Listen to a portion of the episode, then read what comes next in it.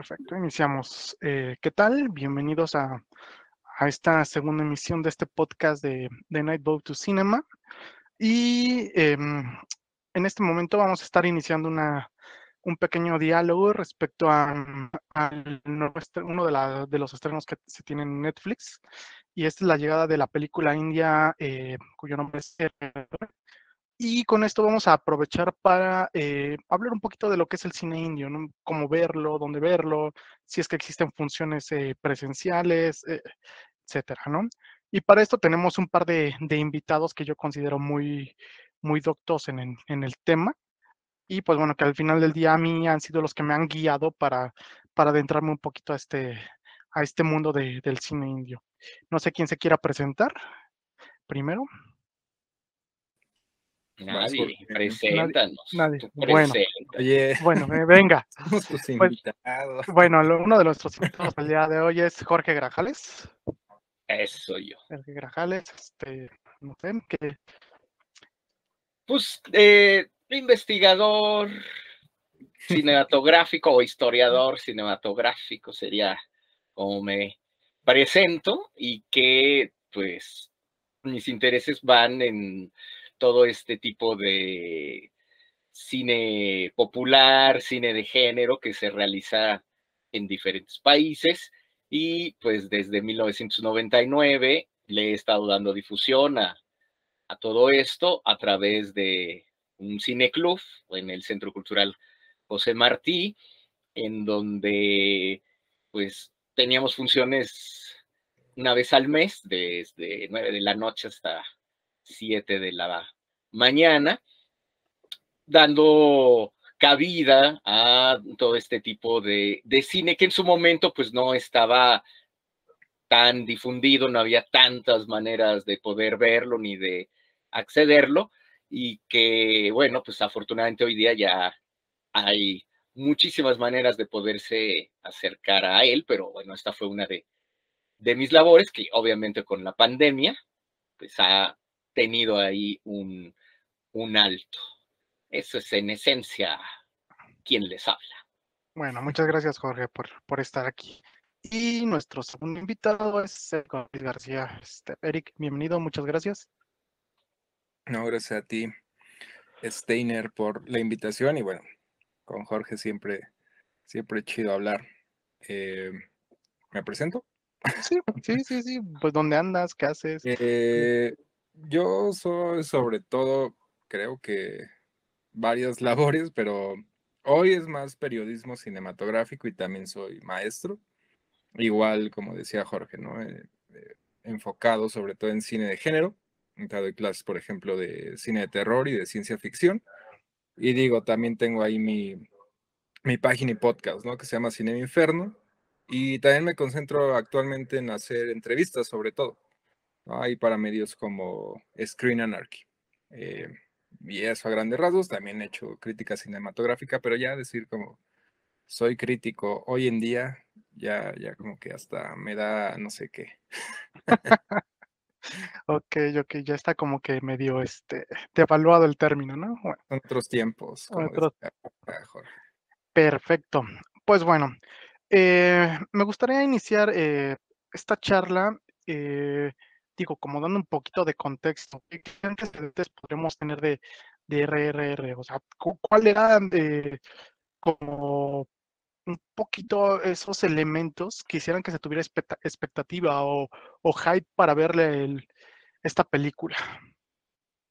No sé, Jorge. ¿no? Sí, sí, sí, sí, digo, pero digo, eh tengamos en cuenta que probablemente quien nos escucha no conocen nada. no, yo nada más digo el, ah.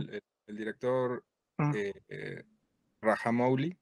Rajamouli, que digo, en lo personal lo conocí por IGA, pero Jorge, digo, él tiene obviamente más, más contexto. Yo nada más diría, IGA ya tiene que, yo la vi como por 2013, o sea, ya tiene rato, y luego vi también Bali, que era su película anterior, ahorita hablamos de eso, ¿no? De que era ya más en este nivel de un blockbuster grande. Entonces digo, sí, ya un director más consolidado, pero Jorge seguramente lo ubica desde mucho antes. Bueno, aquí habría también como que hacer hincapié en que esta película tiene como un recibimiento muy distinto, obviamente, en su país de origen, y que ahora en Netflix, gracias a el streaming, bueno, llega a una cantidad mucho mayor de público que a lo mejor ni siquiera tiene nada de conocimiento de lo que es el cine de, de la India y pues se ha colocado en esta lista, quién sabe qué tan fiable sea, de este top 10 que luego maneja Netflix. Y me imagino que mucha gente al ver una película que se encuentra en el top 10 o incluso de estas películas que la eh, propia compañía recomienda en el streaming, bueno, pues se acercan a verla. Entonces, más bien no creo que haya una expectativa por parte del público fuera de la India o quienes siguen al cine indio acerca de RR, sino que pues, lo ves como puedes tener cualquier otra recomendación en el top 10 de, de Netflix, sean series o sean películas y muchos, pues por curiosidad o incluso remarco el hecho de que ves una película recomendada cuando abres Netflix, pues te aparece como eh, de fondo, ¿no? De esta película está de, de estreno y pues obviamente creo que eh, mucha gente se deja eh, llevar por las propias recomendaciones de esta plataforma. En, redes. Porque justo la vimos en cines, en, ¿qué fue? ¿En marzo? 26 de marzo, 25, 26 de marzo. Se murió Taylor Hawkins, me acuerdo muy bien, fue ese mismo día.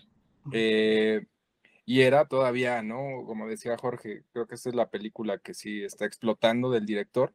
Y todavía cuando era, fue la función así eh, aquí en cines, que ahorita hablaremos, ¿no? De eso de las funciones de, eh, Indian Cinema in Mexico, todavía era algo de nicho, ¿no? Y de pronto corte A, un par de meses después, pues ya, sobre todo también en redes sociales en Estados Unidos, es ahora la película, ¿no? Si es el blockbuster, le han dedicado, ahorita estaba viendo un artículo en, en la Rolling Stone, ¿no? Que, o sea, ya a ese nivel más mainstream. Eh, digo, no sé si, si también las anteriores, creo que no, pero este nivel creo que no. Más o menos, ¿eh? el anterior de, del mismo director, Bajo Bali, también tuvo como que es esta, misma cobertura por parte de medios cinematográficos que no están del todo concentrados pues, en cine de, de, la India. Han habido ciertas películas, ¿no? Que sobre todo me refiero aquí ya al medio norteamericano, que han cubierto películas que han tenido mucho eh, interés fuera de su país de origen y esta publicidad de boca en boca y también el haber estado en algunos festivales. Entonces, recuerdo, por ejemplo, las pandillas de Waseipur, Bajubalí, vaya, son películas que empiezan a ser reseñadas fuera de los medios tradicionales indios, ¿no? Y pues en sitios como el Rolling Stone, obviamente luego en eh, publicaciones como el Hollywood Reporter, como el Variety, que pues de vez en cuando tratan de abarcar lo que sucede en distintos países, pues vienen esas reseñas, pero hay también ciertos elementos que hacen que estas se vuelvan más mediáticas, ¿no? Y el hecho de que Bajo Bali en su momento también estuvo en Netflix hizo que pues también la película explotara de la misma manera que ahora está sucediendo con RRR, ¿no? Parece que es el mismo fenómeno, incluso Aquí en México eh, eh, también habría que destacar que cuando salieron estas dos películas, bueno, en su inicio bajo Balí y años después la secuela, se llegaron a vender en Tepito y en todos los puestos piratas cuando tenían más este atractivo y la gente las compraba, las ponían en la pantalla, estaban fascinados los propios piratas con lo que habían visto, con lo que les había llegado con esta película de Bali, que pues no tenía como parangón alguno, y la empezaban a, mostrar y pues, la gente se acercaba y decían, ¿qué es esto? Y la, la compraba, ¿no? Eso yo lo vi de manera muy eh, visible y repetida en diversos puntos de la ciudad que se, dedican, se dedicaban a, a vender estas películas piratas. Y eso te da como un termómetro de qué es lo que está llegándole al, al gran público. Claro, en aquellas épocas, ahora sí que pre-COVID, en donde todavía había más interés, lo sigue habiendo, de que la gente compra eh, películas piratas, películas en formato físico, pero me parece que ya no es algo que esté tan extendido como solía ser hace algunos años, ¿no? Ya me parece que la mayoría sí ha migrado a los formatos de streaming. Obviamente señalar que formatos de streaming piratas, ¿no? Cuevanas, etcétera. Pero el que este tipo de películas de vez en cuando aparecieran ahí en el mercado pirata era digno de, de señalar. Incluso antes como de este boom que podríamos señalar en las plataformas de streaming. Antes de las plataformas de streaming, llegaron varias películas de la India, en específico de Bollywood, a el mercado tepiteño. Por ahí tengo varias que llegué a, a comprar. Misión Cachemira, por ejemplo, es una de las primeritas que recuerdo que, que llegaron y vaya que se, se extendían a pues diversos territorios, ¿no? Entonces, creo que eso sería más o menos como el, el antecedente. ¿No te acuerdas que Bajo 2 yo la vi en YouTube? Estuvo un rato así en HD oficial. Me acuerdo ahí, este, o sea, también tuvo esa difusión. Yo lo único, o sea, digo, eh, Jorge sabe más y tiene más memoria y todo, pero yo sí siento que hay, yo he visto, eh, lo bromeamos, ¿no, Jorge, hace poco? O sea, todavía no siento que RRR, perdón, o Rajamouli, SS Rajamouli en general, sea ya así super mainstream, sobre todo aquí en México, ¿no? Así, hay ciertos críticos, ¿no? Ya cuando esos críticos, que no va a decir nombres, pero esos críticos ya le entren, ahí sí es como, no, ya hasta los que nada más pelan lo que se estrena semana a semana en Cinépolis o Netflix, ¿no? O, ni siquiera en Netflix, sino como, eh, porque obviamente hay mucho en Netflix, pero como de alto perfil, ¿no? Por así decirlo. Eh, todavía le falta ahí, pero sí he visto algunas personas en general eh, que sí me sorprende un poco, que le están poniendo atención a, a RRR. O sea, probablemente ya había pasado con Bajubali, pero yo sí he visto como que esto está llegando un poquito a otro nivel, aunque todavía, repito, no es que todos ya, así de plano, sí todo el mundo, ¿no? El, el Twitter o como se le quiera llamar, esté hablando de Rajamouli. Probablemente suceda, a ver.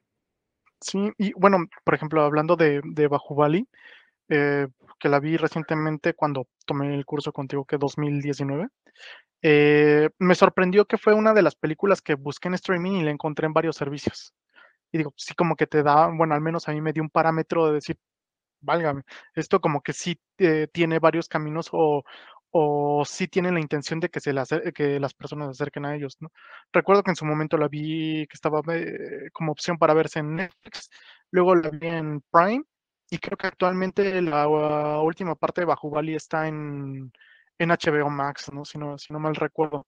Entonces sí, sí, siguen, siguen por ahí. Entonces sí es como que es algo a lo cual pues en algún momento encontrar eh, de manera accidental o como alguna sugerencia en, en estos eh, servicios de streaming. Y por ejemplo, este Anurag Kashyap, si se pronuncia así? Bueno, sí, sí, sí. Anurag Kashyap, él ha, estrenado ya cosas, ¿no? Varias cosas para, o sea, ya trabaja para Netflix. Esta de AK contra AK, pues es un Netflix original, ¿no? Y, son populares, pero es, repito, todavía e, es, diferente, ¿no? O sea, sí hay... Todavía son de nicho, todavía siguen siendo muy de nicho. Sí, todavía son de nicho. Sí, sí, pero bueno, por ejemplo, otra cosa que me llama la atención ya con todo este fenómeno que están mencionando de, de RRR, de que se obligan a ver más, es, por ejemplo, eh, seguir un poquito las redes de, de Josh Hurtado, ¿no? Que pues es quien allá en Estados Unidos se, dedica mucho a, seguir el cine oriental y ver que pues realmente hay muchas proyecciones, o sea, si hay un, una intención muy marcada de que la película se ve en cine. Están como que buscando ciertos espacios para que pues esté en las salas, ¿no? Porque es como, tal como se, creo que se disfrutaría de manera adecuada este filme. Bueno, ahí fíjate que también tiene mucho que ver a este, pues, eh, no sé si decir el reportero, pero más bien eh, también investigador, de seguidor, fan del, del, del cine indio, que escribe ya desde hace muchos años para este sitio donde también está Eric, que antes se llamaba Twitch y que ahora se llama Screen Anarchy.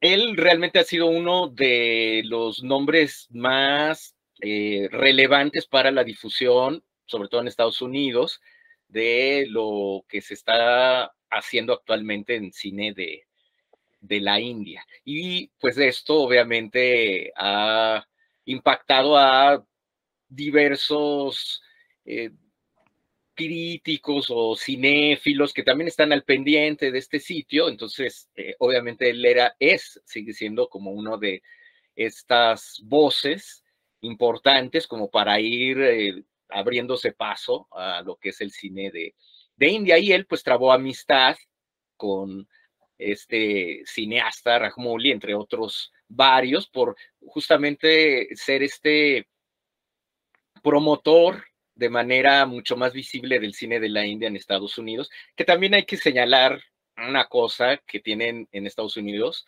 que son estos cines que proyectan películas de la India para la comunidad que vive allá. Es algo que se da, por ejemplo, hace algunos cuantos años, también los barrios chinos de Estados Unidos, pues proyectaban todas estas películas conconesas pensadas para la comunidad. Y obviamente, donde vive Josh Hurtado, pues viene también ahí de primer contacto ese cine de la India que se proyecta en cines que están proyectando las películas para la comunidad. Entonces él eh, tiene acceso también como a todo esto, está interesado y le ha dado eh, seguimiento. A diferencia de cualquier otro crítico o cinéfilo norteamericano que bien podría tenerlas también a la mano, pero no lo ha hecho, ¿no? Y él sí se ha interesado y por ende ha, este, se ha convertido en una de estas voces difusoras principales del cine de la India, sobre todo como cine de, de género.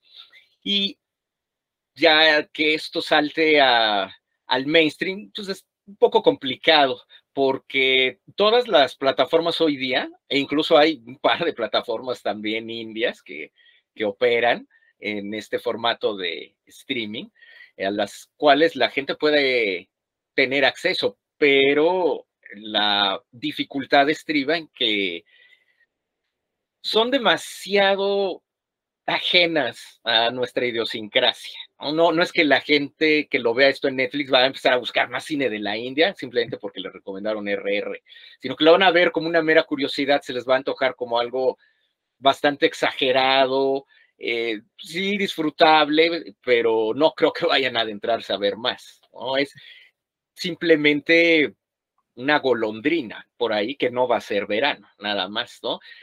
Véase nada más el catálogo que tienen en Prime, en Netflix, eh, por nombrar las dos más eh, famosas eh, plataformas de streaming. Hay un montón de cine de la, pero un montón. ¿Quién se ocupa de eso? ¿Quién hace toda esa recomendación aquí en México? Nadie.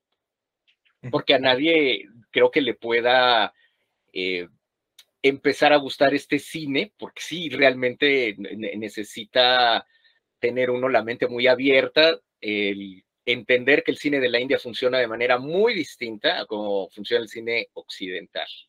Y lo usan simplemente pues para reírse, como de chacota, de, ah, mira, el cine de la India se ha hecho más popular, más que RRR, se ha hecho más popular por las redes sociales, por videos, por extractos, clips que están pues sacados fuera de contexto como para ridiculizar el cine de la India. De miren esto qué jalado, ¿no? Cuando salió esta película tamil en Tirán, la del robot, eh, esto, ¿no? Los clips donde, ay, miren, el Superman de la India, la mujer este, araña de la India cantando canciones, qué ridículo. Para eso es el cine de la India para muchos, ¿no? Algo camp, totalmente ridículo, exagerado, y ya. Déjame pues decirte, Jorge, que la segunda, porque yo la vi dos veces ese día, la de RRR, y la segunda función que sí estaba lleno, eh, había, obviamente creo que era de los contados, ¿no? Tres o cuatro mexicanos ahí en el Cinépolis Universidad. Y sí percibí por primera vez, porque ya ahorita hablamos de eso, ¿no? De que hemos ido a otras funciones. eh, sí percibía mucha gente burlándose de la película. O sea, sabemos, y ahorita hablamos de eso, de cómo se comportan la gente de la India, ¿no? Que son más efusivos, que se conectan con la película, que gritan, ¿no? Pero hay una diferencia que yo sí percibí, un, un sector de la audiencia ya también burlándose. O sea, no solo son extranjeros, ahorita que decía Jorge. Bueno, pero es que más bien se ríen con, no se ríen de. No, no, en serio. Sí, obviamente no los estaba entendiendo, pero es diferente. O sea, luego, luego se percibe. Incluso decían ellos como chistes así, este, eh, creo que algo sí entendí de, no sé, le preguntan, eh, ¿a dónde voy? ¿No? Una de las protagonistas, algo así, y le contestan así, en México.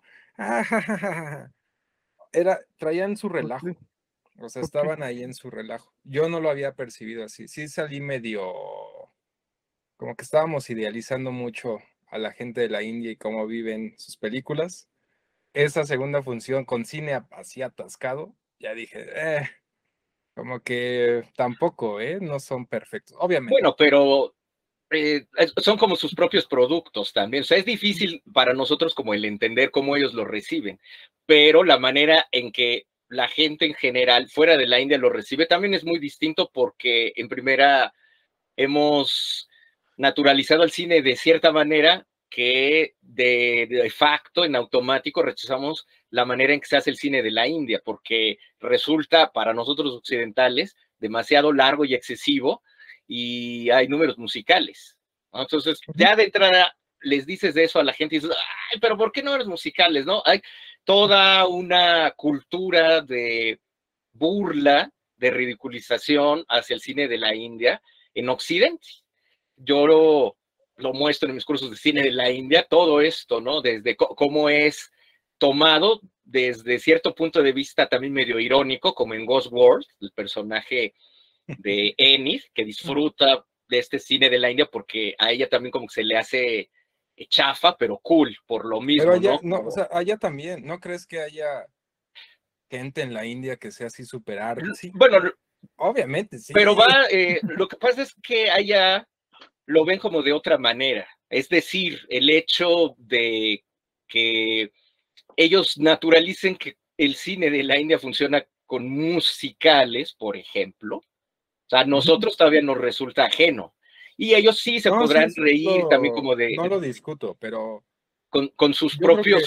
Es que ellos entienden sus propios códigos que a nosotros los entendemos de, de una manera completamente diferente, ¿no? O sea, por ejemplo, esta manera de ridiculizar el melodrama de la India, la música de la India, no es que ellos, al ver sus eh, películas, no entren como en ese juego de relajo, pues, pero es muy distinto a como tú le puedes enseñar a cualquier otro espectador fuera de la India estas películas, pues, de entrada lo va a tomar distinto, difícil, porque el código es muy ajeno al que hemos estado eh, enfocados, eh, expuestos desde que conocemos nosotros el cine, de, no puede ser un cine tan largo, un cine que haya a cada rato musicales, y más que nada de eso se burlan aquí en, en Occidente, no es que en la India se estén burlando de, ay, trae musicales, ¿no? Ja, ja, ja.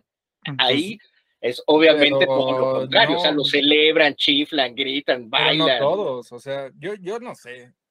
Bueno, nunca he ido a la India para empezar. Sí, pero, bueno, es que seguramente también hay varias ahí escuelas de pensamiento dentro del país. Es un país enorme. Sí, claro, pero y el mismo, yo creo que. pregúntale a Josh. O sea, el mismo Josh Hurtado es medio, o sea, sí es muy querido y todo. Pero también tiene sus haters. Y la mayoría de haters de Josh son, gente de la India. Habría que entrevistarlo, a ver por qué te odian, ¿no? Porque seguramente también trae otra visión. Claro, no, de hecho, si tú te fijas en los comentarios de gente de Occidente, norteamericanos que hablan del cine de la India, obviamente vas a encontrar a una gran cantidad de gente que les describe que ellos sí son de la India, les dice, no, tú estás mal, eh, lo entendiste mal, así, tal cual. Lo, acabo de ver, por ejemplo, en este sitio llamado Collider, que desde hace algunos cuantos meses tienen un colaborador de la India que de manera regular ya está eh, poniendo noticias, ¿no? De ya salió el tráiler de esta película hace unos cuantos días, un par de días, por ejemplo, salió el tráiler de la nueva película de Amir Khan, que es un remake de Forrest Gump, un remake oficial de, de, Forrest Gump, de hecho por Amir Khan. Y entonces, curioso porque ahí en Collider, ya desde hace un buen rato, no hay comentarios en, en todo lo que ellos suben. Eh, cero comentarios, ¿no?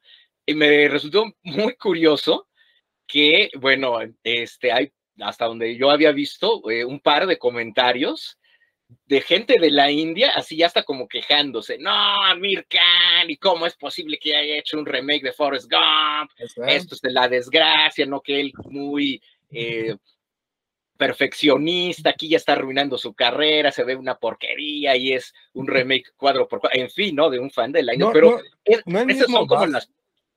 Son las pasiones que, que, que justamente que despierta el cine de la India que podrán estar a favor o en contra, pero es algo que no existe en, en Occidente, ese tipo como de, de pasión, pues, lo podríamos quizá eh, pues relacionar con pues toda esta fanaticada de gente de Marvel. Sí, justamente pensaba en eso. Sí, porque, eh, bueno, hay como que, bueno, no sé si ibas a decir algo, Eric. No, nada más que el, mismo Basu, el tipo, uno de los tipos que organizan estas funciones aquí en México, de cine de la India. Eh, ¿No recuerdas, Jorge? Creo que era la de Kala, donde se muere Rashinikant, que no le gustó a él.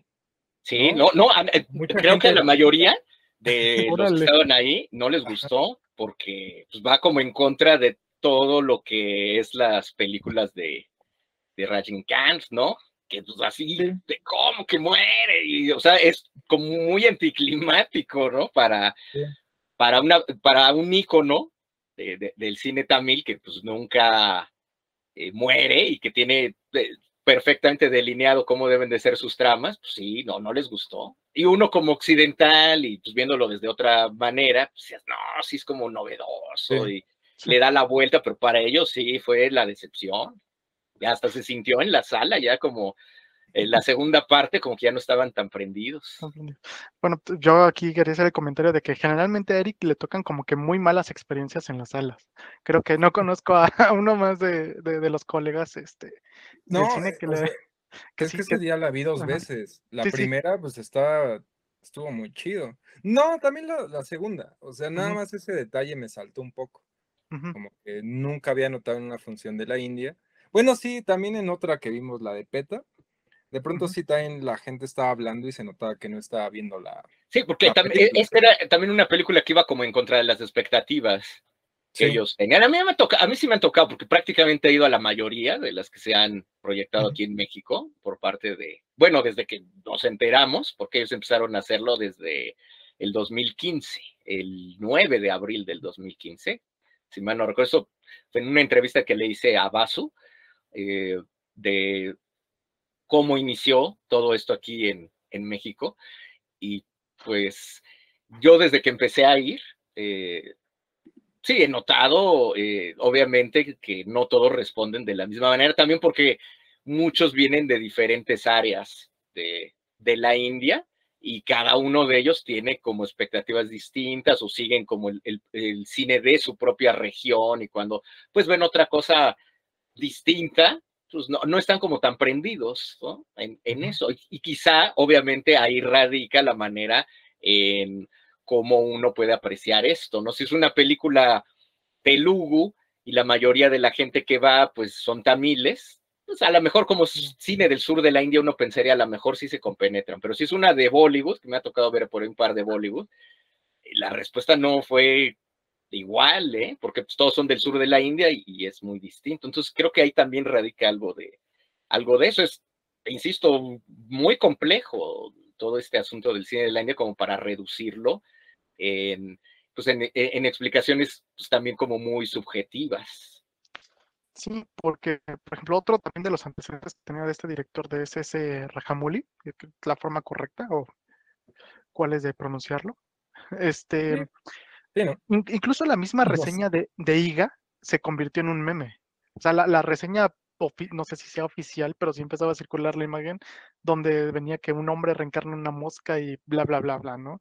O sea, y fue, o sea, no, no solamente fue como que ya un segmento de, de la película o una secuencia, simplemente fue la, la, reseña en la cual, como mencionan, es, está complicado que la gente eh, como que llegue a entender esos, esos temas de la reencarnación o cómo va a estar alguien este, teniendo otra vida en una mosca, etcétera, ¿no?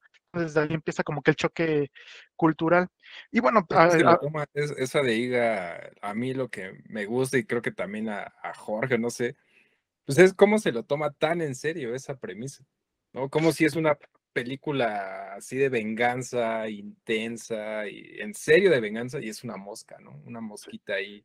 Que, también habría que decir que es algo que tampoco se había hecho de esa manera en la India, ¿no? No, no es que todas estas películas de la India tengan ese tipo de, de ángulo, pues, ¿no? Sino que también este director, de cierta manera, está siendo un innovador en el cine del sur de la India, que poco a poco se ha convertido en un cineasta panindio, es decir, que no solamente está dirigido a la gente de su región, de Andhra Pradesh, sino que intenta llegar a todas las regiones de la India. Entonces, digo, son, son como cosas muy específicas que pueden resultar como muy complejas de explicar así como de, de sopetón, pues, ¿no? Es bastante complicado porque, insisto, la película de Iga también es una anomalía dentro del propio cine de, de la India.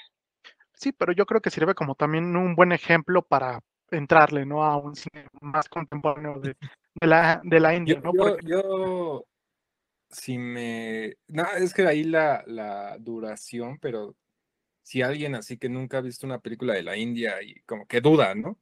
De, sí, sí, ah, me la va a tomar en serio y todo. Y yo les pondría lo que mencionaba hace rato Jorge, la de las pandillas de Wasseypur, Gangs of Wasseypur, pero aún así, o sea, si bien, ¿no? Es una película de crimen, histórica y demás, pero aún así es, muy particular dentro de ese tipo de películas. O sea, no es una película musical netamente de que se ponen a bailar y a cantar, pero sí raya en eso. Hay canciones, sí hay un énfasis en eso. Entonces, pues, mm, o sea, eso es lo más cercano. Al mismo tiempo es una película de que cinco horas, más o menos. Sí. Digo, dividida, en dos. Entonces está complicado, o sea. Pero, por, por ejemplo, ¿Cuánto en total, supongamos, ya, ya viéndolo como desde temas blockbuster occidentales, cuánto tiempo en total duró lo que es este la última entrega de, de Avengers? Eh, si juntáramos Endgame y otra. O sea, obviamente trae un trae como 10 años atrás de, de muchas películas, ¿no? O sea, de meterle historias y todo ah, eso. Pero la gente ve series de se van a chutar que está el, el meme, ¿no? De que, se están quejando de que la nueva de Ari Aster va a durar cuatro horas, al mismo tiempo que se están chutando 20 horas. Stranger Things. Eh, Pero es muy curioso porque la gente también en un momento se quejaba de la duración de estas películas de la India y cada vez más el cine norteamericano pues llega a, a ese tipo de duraciones, ¿no? Las películas de superhéroes, las películas de corte fantástico, épico, pues ya duran eso, ¿no? Están desde El Señor de los Anillos, toda esta trilogía, todavía tiene. Harry Potter, este, pues, todos superhéroes Marvel, en fin. Pero también algo muy curioso, si uno empieza a ver cine norteamericano de épocas clásicas, pues, te das cuenta también que las películas duraban más de hora y media. Eso de compactarlas como en hora y media también empieza ya mucho pues por ahí de fines de los setentas, también dependiendo obviamente tramas y todo, pero, o sea, grandes, grandes películas, si uno se va a ver películas de los 50, 60, 40, pues hasta te espantas de ver, de caray, pues, películas de dos horas y media, pero también en los, 70, los El Padrino, ¿cuánto dura? Apocalipsis Now, son como películas de tres horas. Sí, sí, entonces eh, es, esta idea de, que en realidad las películas de, la India pues, son eh, bastante eh, largas, pues se da en un contexto en donde se empezó a hacer como un estándar, yo creo que en la década de los ochentas, que ya todas las películas eran así de 90 minutos, de cierta manera también como para ir a empezar acomodando más películas en las salas de cine, ya que venía todos los multiplexes y Guerras de las Galaxias de Spielberg, etcétera. Entonces, para meter más películas ya dentro de este nuevo formato que se crea con George Lucas, con Steven Spielberg, pues más películas en estas salas de cine. Entonces, sí hay en, esta, en ese contexto de el cine norteamericano también como que contextualizarlo. Ahora, como la mejor película para entrar al cine indio es que también es muy, muy difícil porque no todos les gusta el cine de género. Yo cuando empecé, por ejemplo, a proyectar cine de la India eh, dentro de mis maratones nocturnos de cine, yo la que vi que podría funcionar, y bueno, que de hecho funcionó, no es que tampoco haya ido mucha gente, pero de los que fueron, que estaban acostumbrados a ver cine de género, yo intentaba como cambiar pues un poquito eso, o sea, pasaba más cine de horror y cosas gore, y ya cuando empecé a dar otro tipo de funciones, por ejemplo, un maratón de Miyazaki, pues sí, la gente que acostumbraba a ir a ver cine gore se enfrentaba con esto y decía, ay, pero pues queríamos ver gore, ¿no? Y vio Miyazaki y se engancharon, ¿no? Gente que uno no se imaginaría. En aquellas épocas también, ¿no? En esos contextos. ya es como y de cajón, pues cuando pasé cine de la India, me acuerdo, fueron creo que tres películas nada más por la duración y eh, al final, que siempre pues trataba de poner como lo, la cereza del pastel, lo mejorcito, puse una película de un cineasta que se llama Sanjay Lila Bansali, director de Bollywood, que me parece él siempre muy, espectacular. Y en aquellas épocas tenía una película que se llamaba Devdas, que es la adaptación de una novela clásica de la literatura de la India que ya se había hecho en la década de, los 40, pero este era un remake pues bastante suntuoso. En su momento fue la película más cara de, Bollywood, con las estrellas más rutilantes del, del momento, este Khan, y pues la película eh, pues resultó bastante exitosa entre todos los que la vieron. Dijeron, no, esto es gran película y pues se engancharon. Ya conozco de ahí gente que se enganchó al cine de la India después de haber visto Devdas pero tengo también la otra experiencia, por ejemplo, con esta película de protagonizada por Amir Khan, aunque pues, él prácticamente supervisa todo, aunque no las dirija, la de Tres Idiotas. Esa película, de veras que en mi experiencia ha este, servido como para enganchar a un montón de gente a esa, a esa película. O sea, uh -huh. gente que tenía todos estos prejuicios sobre el cine de indio, se enganchaba en esta película pues, que dura tres horas y cacho, tres horas y media dura Tres Idiotas. La, que la ven, no saben, ¿eh? les cambia literalmente la vida, porque habla también acerca, está basada en una novela y habla eh, pues también acerca de las concepciones que se tienen acerca de la enseñanza y en la escuela. Es una gran, una gran película, me parece que de introducción al cine de la India para público en general, ¿eh? no, no es de si te gusta el horror, si te gusta la fantasía, o cine fantástico, no. Gente que le gusta el cine, de esas que casualmente va todos los fines de semana al cine sin saber qué ver, o que agarra Netflix a ver qué hay, esa película les va a llegar como no tienes idea. Y me di cuenta hace poquito que ya Tres Idiotas está en Netflix. Entonces creo que sería una super recomendación, más que RRR y que todas esas, creo que esa es la película idónea para eh, captar a la gente. Lo malo quizá es que, pues como hay un remake mexicano, pésimo, de lo peor que jamás he visto de remakes, en la historia de remakes, eh, le hace como flaco favor a la original, porque ya aquí entonces la van a comprar, ah, que no hay una mexicana que se llama así, Tres Idiotas, con Marta Gareda, entonces no. quizá eso ya va a ir en detrimento pero, para que la gente... Pero por algo, o sea, por algo le hicieron un remake, ¿no? Digo, sí, sí, habrá, pero... Les habrá quedado como, es que no lo he visto, de hecho. Pero vaya, la gente en general, pues, Obvio, no, no, no se va, este, me, me, refiero como a un público en general que pues, no puede ser como tan cinéfilo, pero que podría ir descubriendo cine de la India a través de las plataformas, a través de Netflix, al ver que está, por ejemplo, esta cinta de, de Tres Idiotas, te lo aseguro, tengo experiencia ahí de eh, gente que me ha contado cuando les pasé esta película, que la estaban viendo y que luego se pues, empezó ahí como a acercarse la familia, así de, ¿qué estás viendo? Y se quedaron enganchados, así que ni sintieron las tres horas y media. Y en fin, no, gente que enseña en escuelas, que después de verla también quedó fascinado. Dijo, no, eso como para pasársela a mis alumnos y vean, en fin, o sea, tiene un gran atractivo esa película. Te digo, el chiste es como ir descubriendo qué tipo de películas podrían ser aquellas que enganchan, porque incluso tiene números musicales, pero aparte están tan bien logrados y que la gente, eh, incluso de esta que rechaza de entrada cuando dices, ah, cine de line, dices, ah, películas largas con musicales. Bueno, Tres Idiotas tiene eso. Película de tres horas y media con varios musicales, pero simplemente la empiezan a ver, ya no hay marcha atrás, ¿eh? no son de esas que las vayan deteniendo, no, se las echan, se le echan de corrido. Me, me resultó muy curioso como, como fenómeno, no por nada también en, en, su propio país se convirtió en un fenómeno. Yo, yo también estaba como muy reacio cuando leí sinopsis y todo, dije, y aparte el título, la verdad que a mí tampoco me, me llamó mucho, apenas estaba involucrándome más, quería ver más, pero leí tantas cosas tan espectaculares de, de tres idiotas que dije, bueno, pues voy a darle la oportunidad y, obviamente pues me, me encantó la, la película, pero eso incluso imagínate, pues hay que luchar con los propios prejuicios, ¿no? Que ya estaba yo empapado de, cine de la India y aún así decía, ay, como que sí se escucha de flojerita, ¿no? Y la verdad me, pues me sorprendió y me cayó la boca.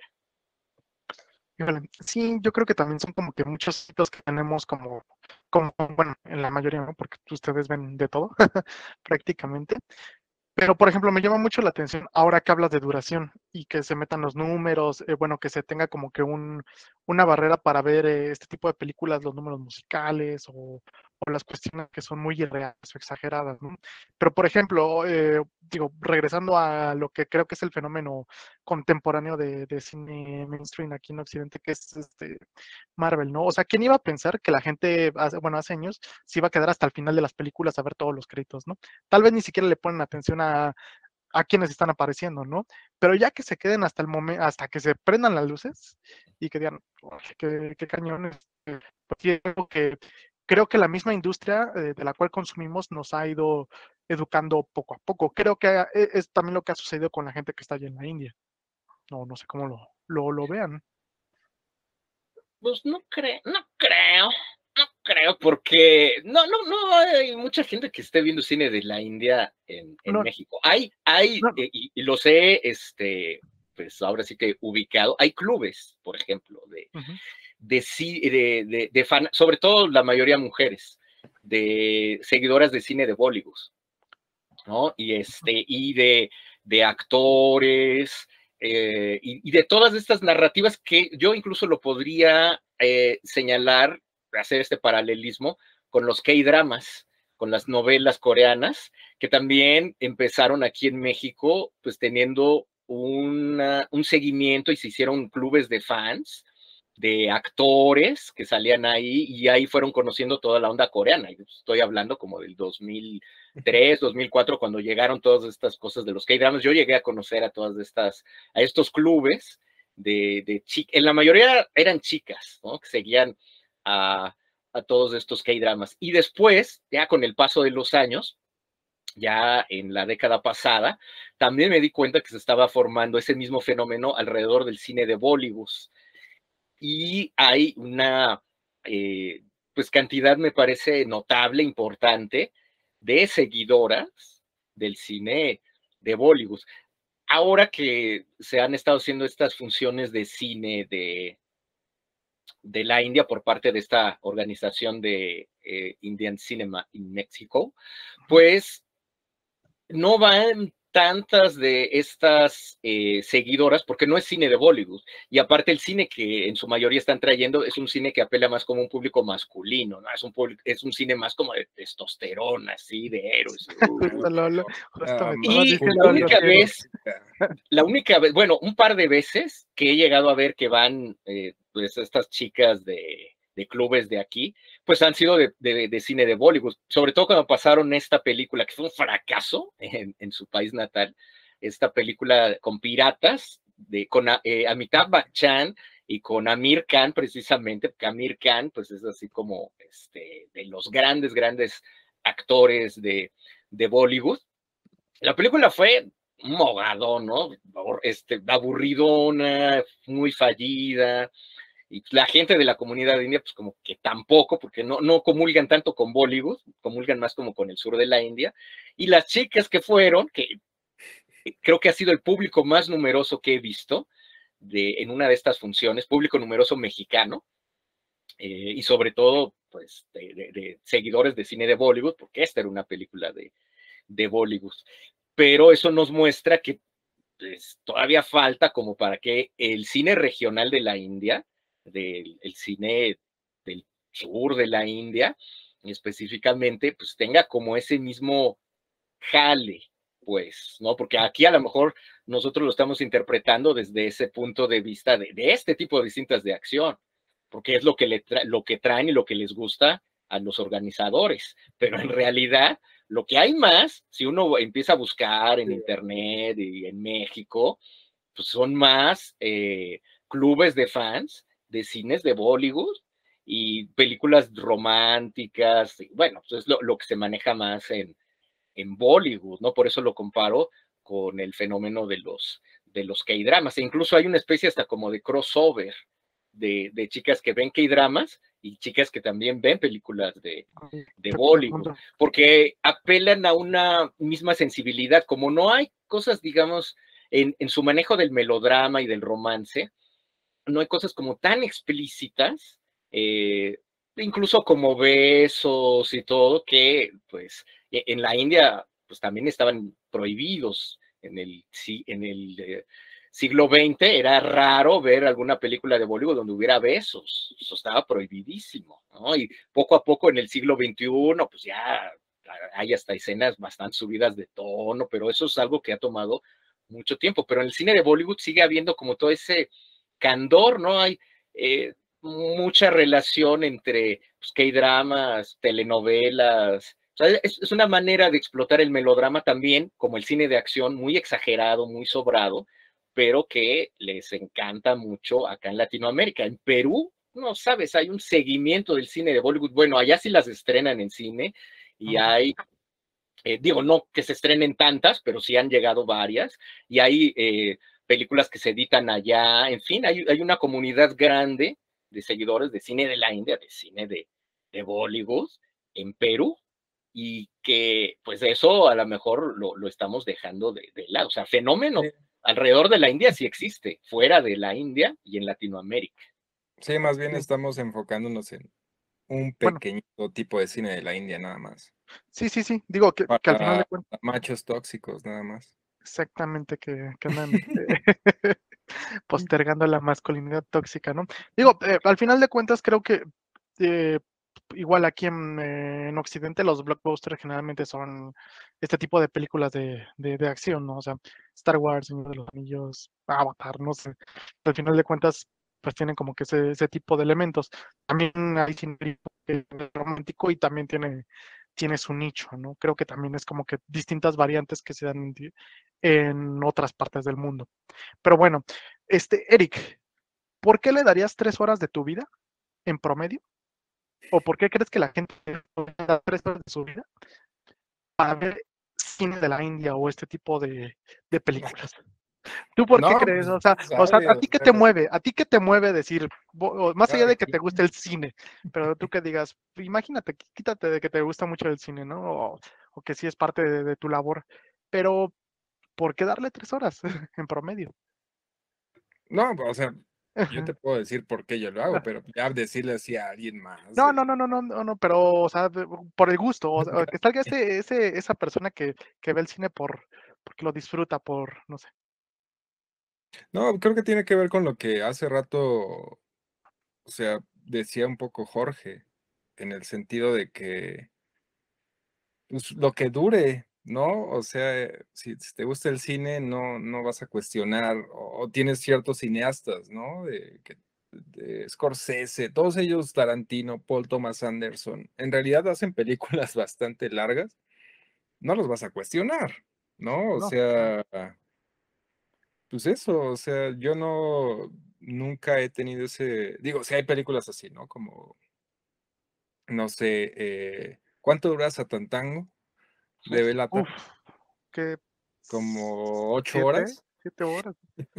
O sea, probablemente ese sí me la piense un poco. ¿no? Pero en general una película de dos horas y media, de tres horas, y se va rápido. O sea, Sí. si está buena, ni Ajá. siquiera lo sientes. O sea, yo he visto, he sufrido más películas, bueno, o sea, de los dos, pero luego sufres más una película que dura 50 minutos a El Lobo del Wall Street de Martin Scorsese, que dura tres horas, o más de tres horas, creo. Eh, es totalmente relativo el tiempo también ahí en el, en el cine, cómo lo percibes, ¿no? Entonces digo, yo no, yo no le puedo decir a alguien, pues cada quien tiene su vida y al final del día yo puedo, también ahorita que, que mencionabas, por ejemplo, la, lo de Josh y que está abogando, ¿no? Porque RRR se ve en cine y que ya está en Netflix, pero en Netflix viene doblada, eh, ¿no? Viene en otro idioma que no es el original, viene con el aspect ratio diferente.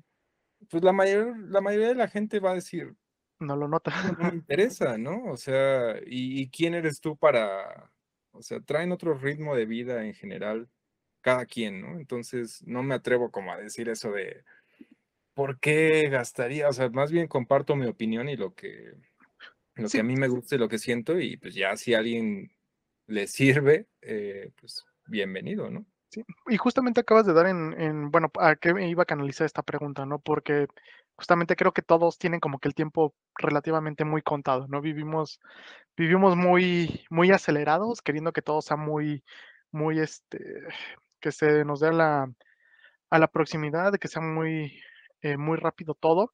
Entonces muchas veces se pone como que esa barrera, ¿no? O sea, ¿cómo me voy a sentar a ver tres películas de algo que va a estar muy exagerado? si este, pensando que no van a encontrar una buena experiencia. ¿O tú cómo lo verías, Jorge? No, pues igual cada quien, Ujú. no, no, no, este, puedes, digamos que imponer como un gusto sobre otros. Realmente cada quien va a ir descubriendo lo que les gusta del cine, sea de, del país que, que sea. Hay gente que a través de las plataformas de streaming, pues a su ritmo, pues va a ir descubriendo cosas, películas, y las va a ver pues de la manera que les sea también posible. Uno desearía que el cine se consumiera de, de, de cierta manera, que se viera de cierta manera, pero es imposible hoy día, ¿no? Mucha gente pues, hasta las ve de las páginas de Facebook en su celular. Entonces, este, ahí qué puedes hacer también, nada, cada quien las va a, pues, a consumir de la manera que lo tengan mucho más sencillo. Creo que para todo eso, pues más bien se necesita trabajo previo de, eh, pues, de una educación cinematográfica, por ejemplo, que a lo mejor debería darse pues, en, la, en la escuela, ¿no? En la secundaria. Yo siempre lo he mencionado, esto que en lugar de enseñarte tres años a que toques la flauta, pues que te den clases de educación artística que abarquen pues con esto, ¿no? Este apreciación de pues de todo tipo, ¿no? Del cine, del teatro, de la ópera, eh, y ya cada quien va a decidir qué es este lo que quiere hacer o si le sirvió esto para apreciar eh, la película o no, en fin, ¿no? Me, parece que no hay eh, pues una manera de obligar hacia la gente, pues cada quien lo, lo- va a, a- a poder encontrar según su propio contexto. Entonces, pues adelante, más bien, ¿no? Este, si hay eh, oportunidad de ver en Netflix, si hay oportunidad de ver en Amazon Prime o a- Cuevana, pues en fin, ¿no? Cada quien va, hoy día en el siglo XXI, la manera en que la gente se educa eh, eh, en la formación cinematográfica o de cómo ver cine, pues es muy diversa, es, es muy amplia. Entonces, pues, más bien yo conminaría a la gente que se acerque a lo que tienen a la mano y vayan viendo y descubriendo a ver cuál va, va a ser de su agrado. A lo mejor el propio algoritmo les va recomendando algo de, ah, si ya viste esto, a ver, ahora trata de ver esto otro, ¿no? Entonces, creo que esa es la manera en la que hoy día se podría eh, uno enganchar a la experiencia cinematográfica. Es que, o sea, si es en particular una película como RRR o incluso Top Gun, Maverick, Top Gun 2. Sí. son películas que sí cambia. O sea, toda, en, en, general todas las películas cambia verlas en pantalla grande, pero hay algunas que sí es muy diferente, ¿no? Y verlas con, con la audiencia correcta.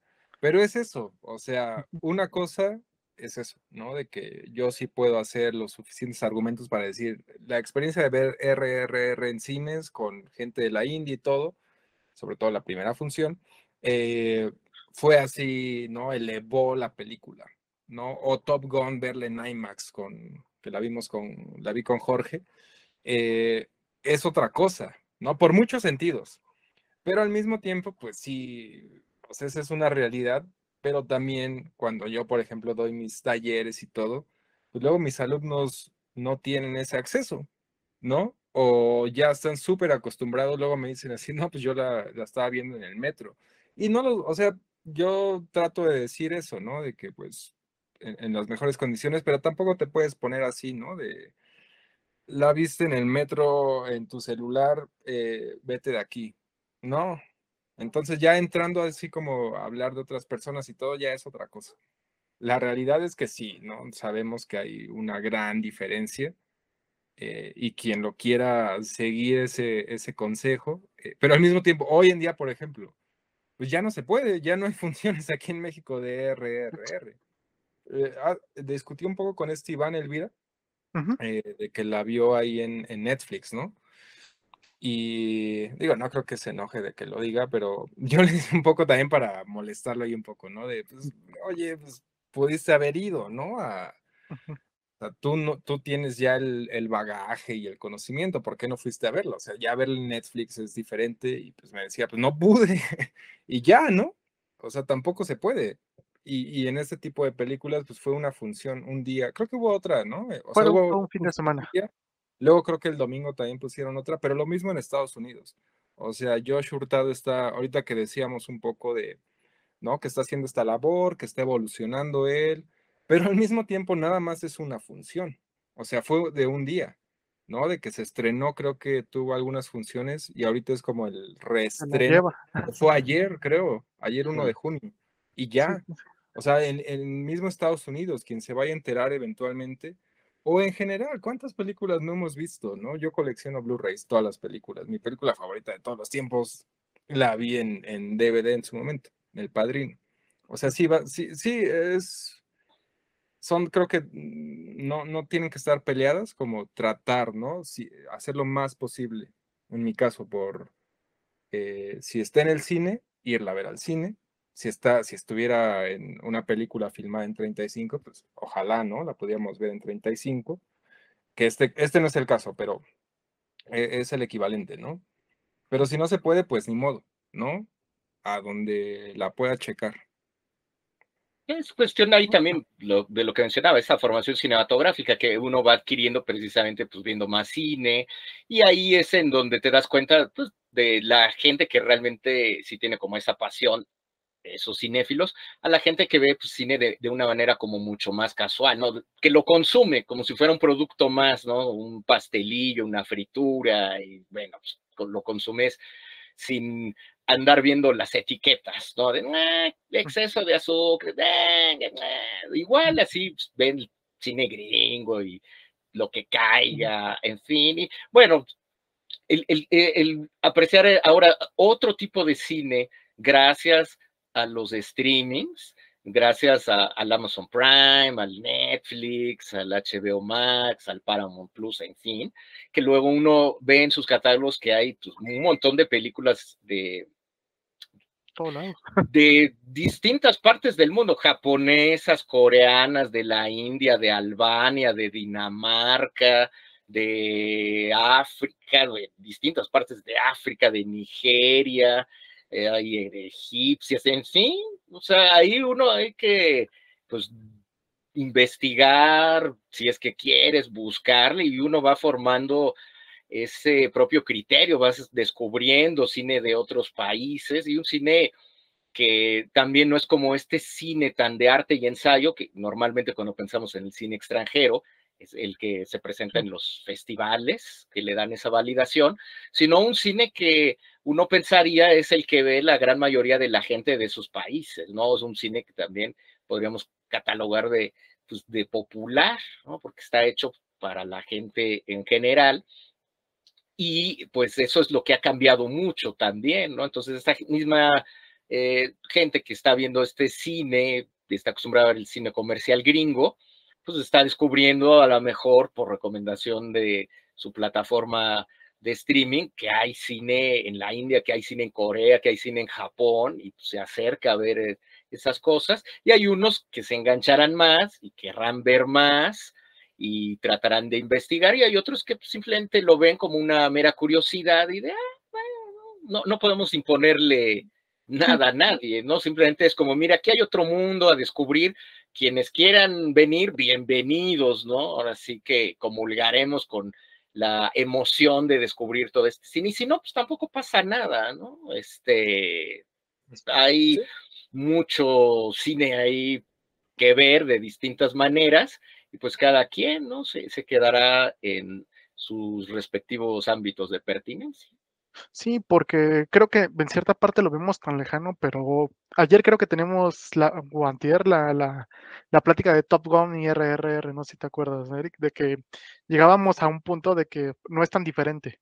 O sea, digo, hablando justamente en este tipo de películas que son de, de, de latitudes este, del mundo muy opuestas, pero platicando, este, pues me decía Eric, que al final de cuentas los dos buscan enaltecer cada quien con su tono, eh, como que un sentido muy de pertenencia nacional muy propio de, cada uno de ellos, ¿no? Y por ejemplo, y esto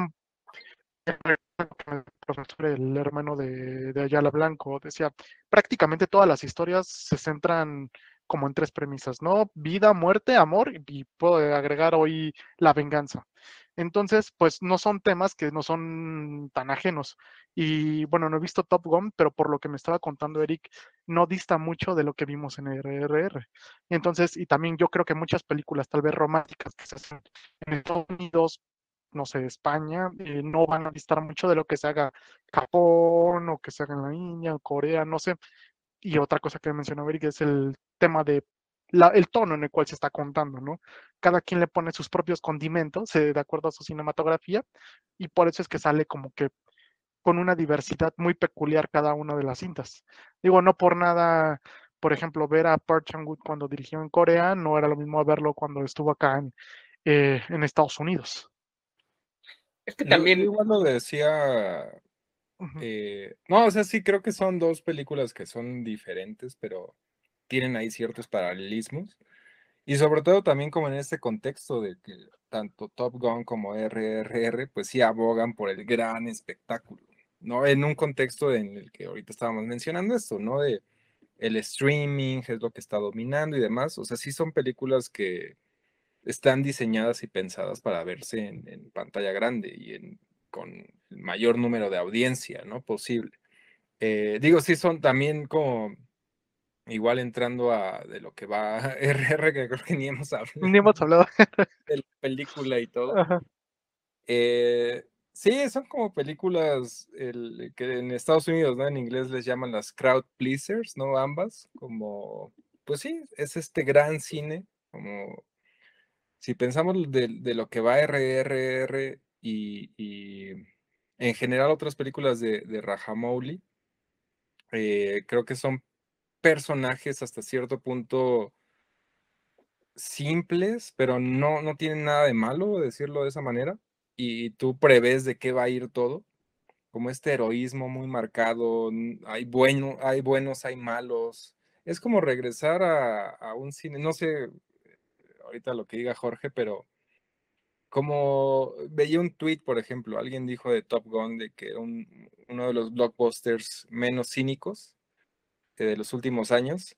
Y yo también podría definir algo por el estilo lo que hace Rajamouli. Como un cine así, contar una historia de heroísmo, villanos y que te emociona, sin, no, no, repito, con una simpleza, pero al mismo tiempo eh, no, no le resta nada.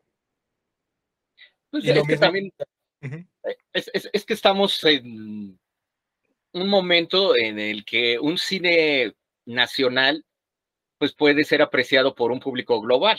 En esta época en la que la globalización de todo tipo, la globalización del, del mercado, de las comunicaciones, es lo que está definiendo esta era, pues resulta hasta raro que alguna cinematografía se mantenga aislada hoy día. Ya ningún mundo cinematográfico es una isla con, con los streamings, ¿no? Ya cada quien resultará aventurero en la búsqueda de estas otras películas, pero ahí están presentes y también cada una de estas industrias sigue funcionando de la misma manera. Son películas, como ya lo decía Eric, pues, para complacer a todo el público y sigue RRR, pues una misma línea del cine de, de India, donde están claramente marcados los malos, los buenos. Ahí, de hecho, como les dicen, incluso en inglés, de Hero, de Billion, este, de Heroine, están ya prácticamente muy bien asimilados en el mercado de la India. Ya la manera es cómo te lo presentan, cómo lo hacen. Y esa película, aparte de que pues cada vez está mucho más refinado en cuanto a su lenguaje cinematográfico de acción, que en un principio pues tomó mucho prestado de pues del cine hollywoodense, ¿no? Pero cada vez más lo ha refinado. Sin Zack Snyder y 300, pues yo no sé qué harían hoy día los cineastas de India, porque prácticamente han explotado hasta, la, hasta el límite y darle la vuelta, pero toda la estética de Zack Snyder de 300, que me parece que es una de las películas más influyentes en ese ámbito, no solo en Occidente, sino en la India en lo particular, así como en su momento el, en, dentro del cine de horror El Exorcista y El Despertar del Diablo, fueron como los templetes para desarrollar un montón de narrativas en el cine de horror de la India, pues para el cine de acción que ellos mismos ya habían desarrollado con sus propios códigos, cuando vieron 300, yo me imagino que dijeron, aquí es la hora donde tenemos que explotarlo, porque ya también tenían el alcance a esa tecnología, dados los cambios económicos y políticos que se dieron en India a fines de, de los noventas, ya para el nuevo siglo, que les permitió también poder competir y hacer cada vez más refinado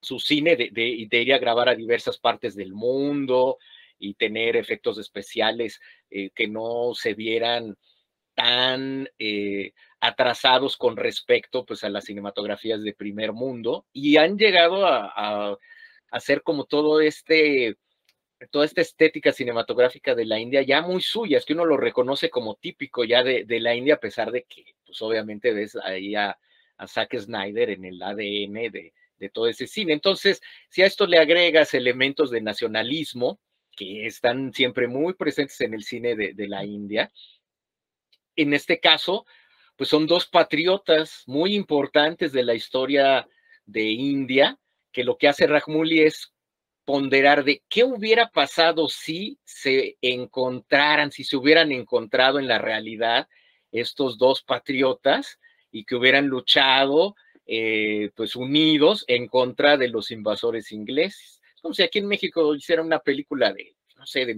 de Morelos e Hidalgo, este, uniéndose en una película de acción, ¿no? Este, es, eso es RRR y lo entienden muy bien los indios de esa, manera en cómo están codificados los personajes, es decir, héroes y villanos, o cómo a veces se logra reinterpretar la historia de la India bajo el yugo inglés. Muchas de estas películas, las que han triunfado mucho y, que incluso han saltado fuera de sus fronteras, tienen esa temática. Creo que una de las primeras, que incluso se editó aquí en México en DVD, porque la distribuyó Sony fuera de, la India, se llama Lagan, Érase una vez en la India, Once Upon a Time in India, que habla, es de Amir Khan, justamente una película protagonizada por Amir Khan, este perfeccionista del cine de Bollywood, y es una historia acerca de pues una pequeña aldea que eh, les exigen muchos impuestos los eh, colonizadores británicos y entonces pues resulta que hacen una especie de apuesta de a ver si ustedes nos ganan en el cricket que es un deporte que los indios no conocían entonces, pues vamos a perdonarles el impuesto y ustedes ya no tienen que pagar tanto. Y esa es la premisa muy básica y es cómo ellos empiezan a aprender cómo se juega el cricket, cómo todo el villorrio se une. Es una película espectacular, también dura tres horas y cacho, tres horas y media, si no es que tres horas cuarenta. Y se te va como agua. Esta es otra de esas películas recomendadísimas para entrarle al cine de la India. En su momento estuvo nominada a los Oscars a Mejor Película Extranjera sí llegó a las finales, pues a la lista final, esa de Lagan, y pues si por ahí buscan, pues ya no sé ni dónde, pero en su momento esa pues, se podía conseguir, editada en México. Es por Sony Columbia TriStar.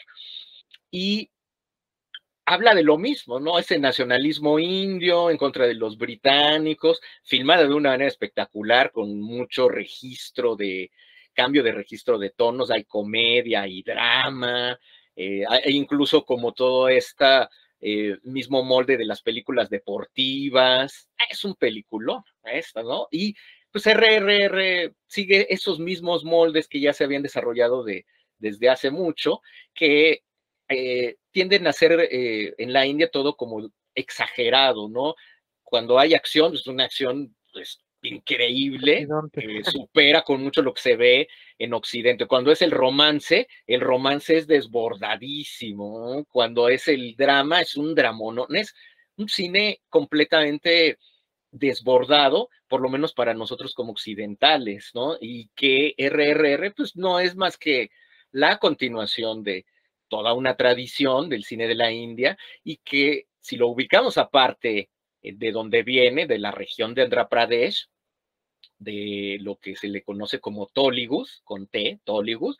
Bueno, pues esta cinematografía junto con la de su estado vecino, que está un poquito más abajo, que es Tamil Nadu, ya desde hace muchos años estos dos estados, eh, su industria, y Toligus, pues le han dado la vuelta a Bollywood de manera espectacular, en la manera en cómo hacen todo este tipo de cine, tanto el romance, el melodrama, la acción y por lo mismo tratan que sus películas se vean en eh, toda la región de la India, que está separada por el idioma. No en toda la India hablan el mismo idioma. Es por esto que Rajmouli ha tratado de que su película se vea en otros lados con doblaje, de bueno, pues vamos a pasar la doblada al hindi, que es pues el idioma, el lenguaje en el que se hacen las películas de Bollywood. Es la lengua franca, el idioma oficial de la India, pues, pero no en todos lados se habla.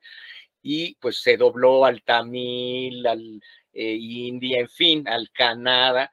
Y esto, de cierta manera, hace que la película no se realice en remakes, porque es una práctica muy común en la India que entre ellos podríamos decir, se canibalicen. Es decir, hay una película que si resulta muy exitosa en el sur de la India, en, la región tamil, bueno, se hace el remake en la región Kerala y después se hace el remake en Bollywood y se hace el remake en Punjabi. En fin, ¿no? Cada uno tiene sus propios parámetros económicos, unas son más pujantes, las del sur de la India, otras no tienen tanto, pero se hacen esos remakes. Entonces, lo que apuesta Rajmuli también es hacer un cine panindio, es decir, eh, cine que se dobla de manera muy profesional a estos otros idiomas. Y no solo eso, sino que también trae actores de otras regiones que pueden ser reconocidos por el público de, de esos lados, ¿no? En este caso, bueno, hay una especie de cameo muy extendido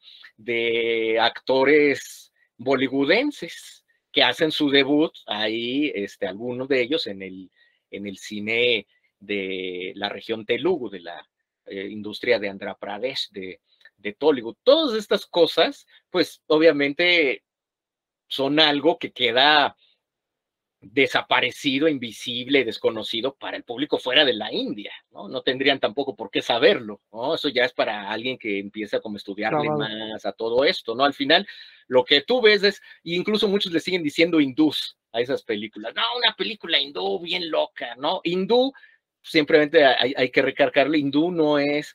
Eh, no es el gentilicio. Pues sí, no es el es una práctica religiosa, el hinduismo. mucha gente le dice a, los indios, porque así se les dice, les dice hindús. Sí. Pero, con un afán como de ser respetuosos, ¿no? Exacto, sí, este porque es, que tenemos aquí también como esa idea de, que resulta peyorativo, ¿no? Decirles indios, ¿no? Pero pues es el gentilicio de la India, de India, indios, ¿no? Pero ya ahora viene como con toda esa carga. Entonces, pero el decirles hindús creo que es todavía más ofensivo porque exacto. ¿Qué tal si esto lo ves incluso con los mismos de eh, la comunidad india de eh, que realizan estas películas en México, de Indian Cinema en México, cuando luego les ponen ahí este, en Facebook o incluso los que les menciono de Perú, que les dicen, ay, miren, una película hindú, no, eh, sí, sí se prende. ¿Qué no, ¿qué no en, en, RRR hay un pasaje donde se hace musulmán o algo por el estilo, ¿no? Eh, sí, sí, sí. Es, que también hay, una diversidad de, religiones en la India y que pues también eso es otra de las complejidades que hay, ¿no? Este, porque en realidad eh, no sabemos tanto, ya no digamos del cine de esas regiones, sino de, de su cultura en general. Entonces, cuando te enfrentas a estas películas, pues uno trae un bagaje muy equívoco, muy erróneo, de, su cultura, ¿no? Pues, los hindús y pues turbantes a lo mejor, en fin, ¿no? Son, pues nociones eh, que, no tenemos tan eh, presentes de cómo realmente son estos, eh, pues estos, estas cinematografías de, de, la India, que pues ya el mero hecho de decirles, no, es que hay un montón de cinematografías en la India, es de cómo, no es una, pero los hindús y Bollywood y en fin, es, resulta como muy complicado el tratarlo de explicar para todo un público, ¿no? imagínate ser como todo esto para poderle entrar al cine de la India, es demasiado complicado, ¿no? Entonces la gente lo que, tome tu curso, ¿no, Jorge? Pues sí, que tomen mi curso, para, para que o, mejor diles que salen tigres y avientan motos y hay acción increíble. Y, justo es, una pregunta que, voy para, eh, bueno, que va dirigida a ti, Eric. Me acuerdo que íbamos a entrar a la, a la primera función, que fue a las 3 de la tarde, y este, y me dijiste, es que yo voy a ver las dos. Y te vuelvo a ver y te digo, no manches, estás loco, ¿no? O sea, te vas a aventar seis horas aquí. Y recuerdo que tu respuesta fue, si está buena, la vuelvo a ver. Ya salimos, todos, pues no me vas a negar, pero todos estábamos con cara así de, que acabo de ver. Eh, qué, qué, locura, este, o, qué disfrute acabamos de, presenciar, porque no me lo van a negar, todos estamos así como que un poquito impactados, creo que es lo que hace que una película valga la pena. Pero a ti, ¿qué fue lo que te hizo decir, bueno, ya, ya Jorge nos contó un poco la premisa, dos personas que son este, parte de, la historia de la independencia de la India, que su historia este, se entrecruza y, y en ella pues los dos tienen como un fin común, obviamente pues la, eh, la liberación de su pueblo o mantener la dignidad de su pueblo, ¿no? Cada uno en, en su en su trinchera, obviamente hay romance, hay hasta un broma, si quieren verlo de esa forma, hay mucha acción, pero a ti, con todos estos elementos, ¿qué te hizo decir? Quiero volverla a entrar a ver. Quiero, quiero otras tres horas de esta locura. Digo, no, no me arrepiento así para nada porque pues, hoy en día que todos están ahí lamentando, ay, no la vi en cine y todo, pues yo la vi, ¿no? Eh, lo que, un poco lo que decía anteriormente, o sea, su manera, ¿no? de, de presentar el drama, como repito, parece que es simple y hasta cierto punto como obvio. El, eh, por ejemplo, ahorita que decías, ¿no? Los, o que mencionaban a estos dos protagonistas, eh, la manera en cómo te los presentan, tú ya sabes que son, van a ser rivales en algún punto y todo el pasaje donde se hacen los mejores amigos, o sea, ya sabes, es, es hasta cierto punto muy predecible Pero ¿cómo le, no, no le importa eso a la película y más bien te lo construye ese drama, ¿no? O sea, sabes a lo que va, pero es memorable. También pasaba, digo, no la traigo tan fresca, pero recuerdo que Bajo Bali también iba por ese mismo tenor. Había como todo un flashback, si no me equivoco, en, en Bajo Bali 2, que hacía todo lo, lo que seguía todavía más significativo. O sea, es eso. O sea, conecta como le da esos puntos del, del drama, ¿no? Eh, de manera que lo va a hacer más memorable cuando suceda lo que sabes que va a pasar. Porque sabes que va a pasar lo que sí termina pasando. O, por ejemplo, los antagonistas. O sea, la manera en la que presenta a los británicos. Eh, probablemente en Hollywood dudarían un poco, ¿no? De, ay, es que no todos eran tan malos, ¿no? Y, hay más, este, no, aquí sí son personajes brutales y hasta cierto punto creo que, no sé si deliberadamente, y tampoco soy historiador ni mucho menos, pero creo que se acerca más a la realidad, de que sí fue, o sea, la brutalidad de los británicos, no solo en la India, en todo el mundo, o la brutalidad que eh, de, de, cualquier eh, país que Ajá. termina siendo, o sea, la idea, por ejemplo, de la mujer, ¿no? La que, que esperas lo contrario, pero en esta película obviamente no. O sea, ella es todavía más sádica que el, que el esposo, ¿no? Ese tipo de detalles de llevarlo, como decía Jorge, ese, esa exageración de que son tan malos y los otros son, repito, son amigos, pero al mismo tiempo hay un dramón ahí.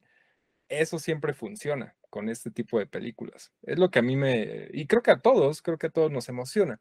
Y las escenas de, de acción, eh, ahorita que mencionábamos, por ejemplo, ahí la comparación con algo como Top Gun, digo, tienen similitudes, lo que sí se dista por completo aquí es, no es una acción totalmente CGI, pero eso también me, me agrada mucho de, de, una película como Iga en su momento, ahora esta, eh, va a usar el CGI para sí cosas que no puedes hacer en la realidad, no sé si me explique. ¿no? De cuando Los ves... animales, simplemente, ¿no? No, pero espérame, o sea, Top Gun o películas que hacen carreras de automóviles, cuando las hacen en CGI, teniendo lo realista, o sea, me quedo 100% con lo realista, porque sabes que se puede hacer, pero no puedes aventar a un tigre, ¿no? O, o bueno, no, no la aventan a una moto, así como lo hacen. ¿no? O sea, esa exageración y eh, usar el CGI sí para cosas netamente fantásticas. Esa escena de los animales, ¿no? Que se aparecen así en, en esta, que es el, como el clímax en el intermedio. Sí, antes del intermedio, antes de... de Ajá, ese es como el, el, tal cual el mejor uso de, del CGI para mí, como llevarlo a ese punto netamente de cine fantástico, que sabes que no hay otra forma de hacerlo.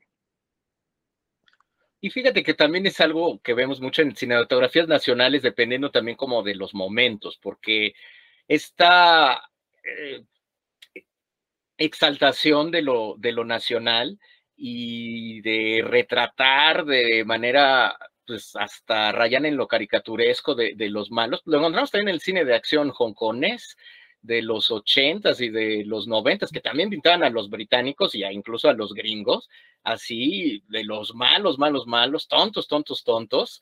Y ahí están, por ejemplo, pues las películas de, de Jet Li, hace una vez en China, que pues es este patriota chino, Wong Fei Hong, que también se enfrenta pues a toda esta eh, colonización británica. Hay un montón de películas de acción de, de la época donde ahí pues, los malos son los, los occidentales. Y lo mismo ocurre, por ejemplo, en el cine coreano, cuando retratan a los japoneses. No, hombre, los japoneses son el diablo, también malignos, comen niños, literal. Entonces, eh, esto está presente en todo este tipo de, cinematografías nacionales en Indonesia, por ejemplo, también este, los holandeses, no, los holandeses lo peor de lo peor, ¿no? Los más malos de los malos.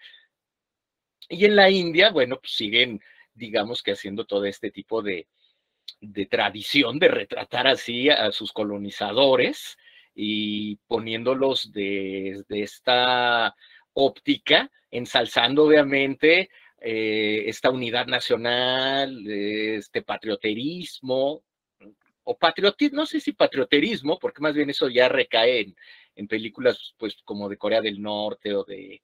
sí, no, no es para nada propaganda. Sí, no, es propaganda, no es, es, pero sí apela a ese nacionalismo, ¿no? A ese orgullo de ser indio, ese orgullo de en su momento pues de haber sido hongkonés, de ser coreano, etcétera, y que pues están en contra del, del invasor y cada uno de ellos eh, lo articula en eh, distintas maneras, sobre todo porque estamos hablando de un cine popular que está dirigido al gran público, a las masas, y esto está hecho pues en clave de, de cine de, de acción. Hay mucha influencia también ahí del cine hongkonés, sobre todo en este cine de acción de la India, pero la manera ahora de retratarlo eh, está muy en deuda con, con Zack Snyder. Creo que esas dos influencias son las que han moldeado al moderno cine de acción de, de la India. Sí, y ahora que mm, igual seguimos retomando lo del tema de, del nacionalismo, en broma, creo que lo comentaba contigo cuando salimos de ver la película, que tenían una estrofa en su número final, en la secuencia final, que decía que era similar a un soldado en cada hijo te dio, ¿no? Y que es cuando empiezan a retratar a todos los héroes o todas las figuras este, que tuvieron que ver en la lucha de, de independencia de, de la India. Y bueno, eso también haría que no, al menos a nosotros desde la perspectiva de nuestro himno nacional, no nos haría tan alejado con esa parte final de, de, la película, ¿no? Digo, pues ya es como que una coincidencia tal vez de traducción o no sé. No, pero yo me acuerdo que cuando salimos de esa función, Jorge, en su manera de molestarme, eh, ah. eh, decía, la comparaba con Django Unchained de Tarantino. En Glorious Bastards. Tiene, tiene algo, o sea, en ese sentido, ¿no? De que en Django también es una fantasía, ¿no? De unos esclavos negros que se rebelan y terminan matando a los racistas blancos.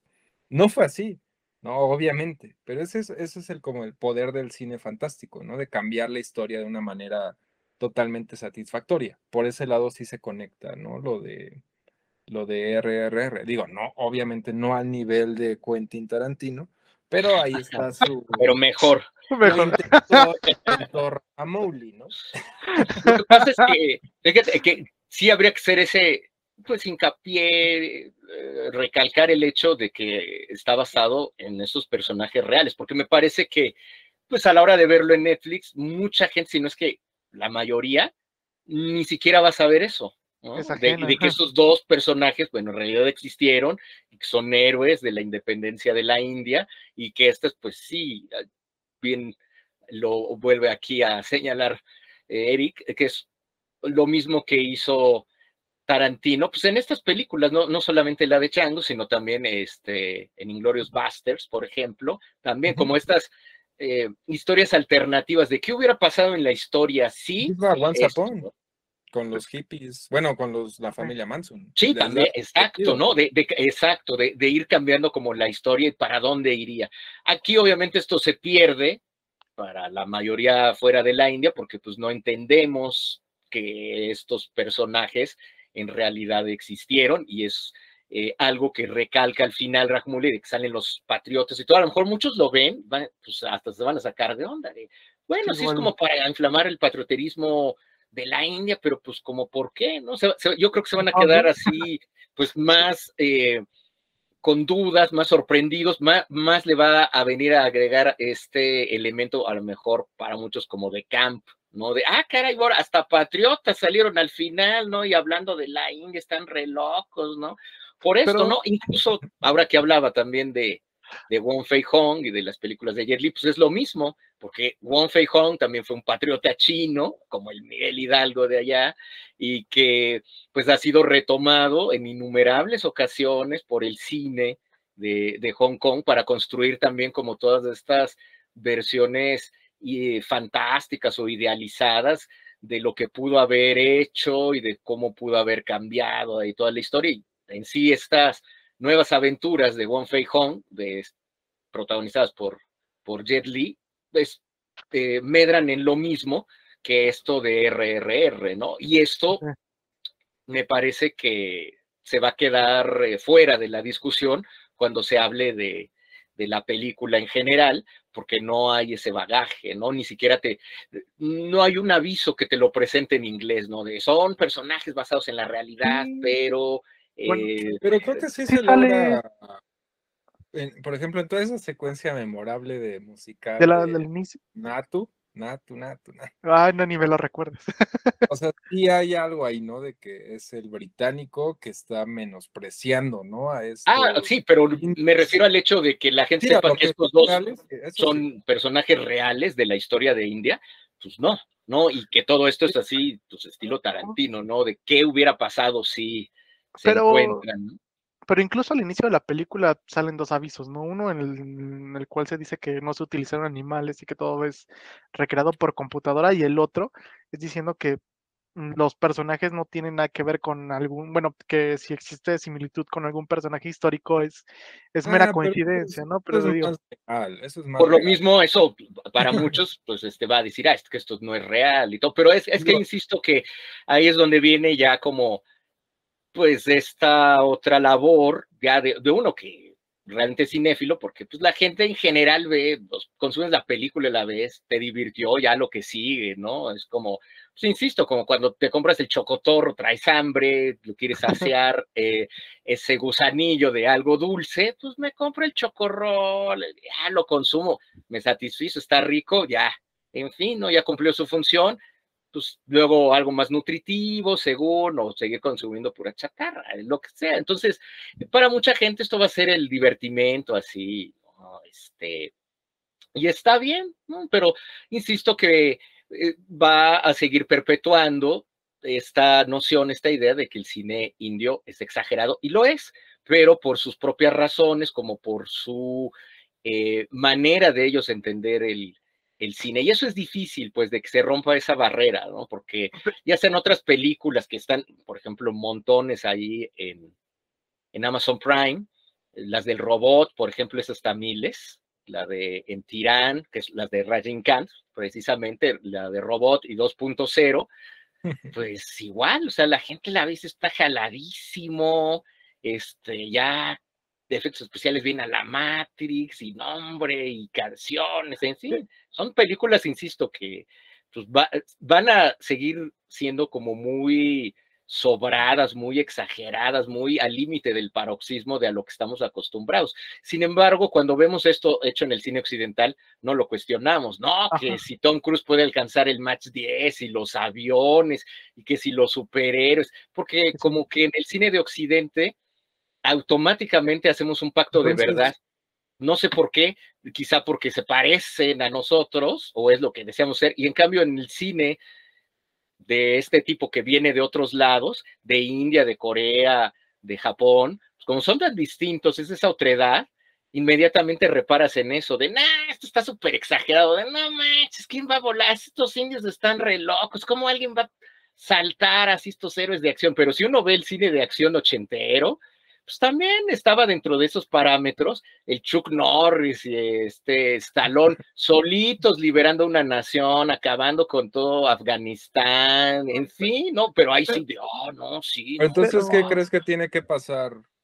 O sea, ya medio lo platicábamos una vez, Jorge y yo, de, pues sí tendría que, o sea, en el caso de RRR y lo que decíamos hace rato, de que, bueno, en mi caso, de que siento que sí está llegando a otros niveles de mainstream, pero sí le falta como ese reconocimiento más serio. Y decíamos, ¿no? Con Jorge, sobre todo Jorge decía un poco de, le falta que la, acepten en el circuito de festivales europeos, ¿no? Donde ya se lo tomarían más en serio. Pero bueno, en, Europa luego también es en retrospectiva, ¿no? Ahora invitan a, a Cronenberg. Ah. Eh, bueno, Cronenberg Ahí mismo John Carpenter lo dice, ¿no? De que hubo, una época donde ya Cronenberg mismo se sentía autor y les dejó de hablar a todos sus amigos y demás. Pero ¿qué crees que tendría que pasar? Le pues pregunto Yo creo que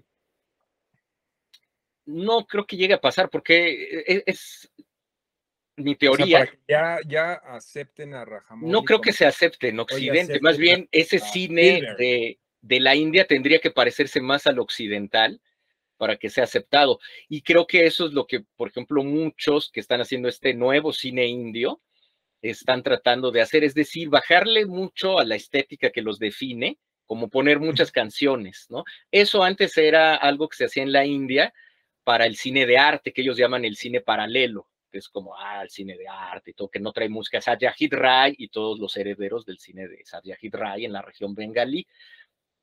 Pero eh, al amparo ya de este siglo XXI, de nuevos realizadores de distintas regiones de la India que también su intención es salir de la India, no, no solamente convertirse en cineastas panindios, sino eh, cineastas que puedan eh, ser vistos en Europa, en América, como quizá el caso que estos mismos cineastas ven de lo que ocurre con el, Asia conformada por Corea, por Japón, en donde cineastas de esos lugares sí están siendo cada vez más aceptados y asimilados por Occidente y por Europa, ¿no? Park Chang-wook, Takashi Miike. Pero ¿cuál ha sido el resultado? Eh, el juego del calamar ya te vendían las máscaras en el semáforo. Sí, ahí, sí, cuando, eh, bueno, ahí también creo que tiene que ver en lo cuestión coreano por una labor que viene detrás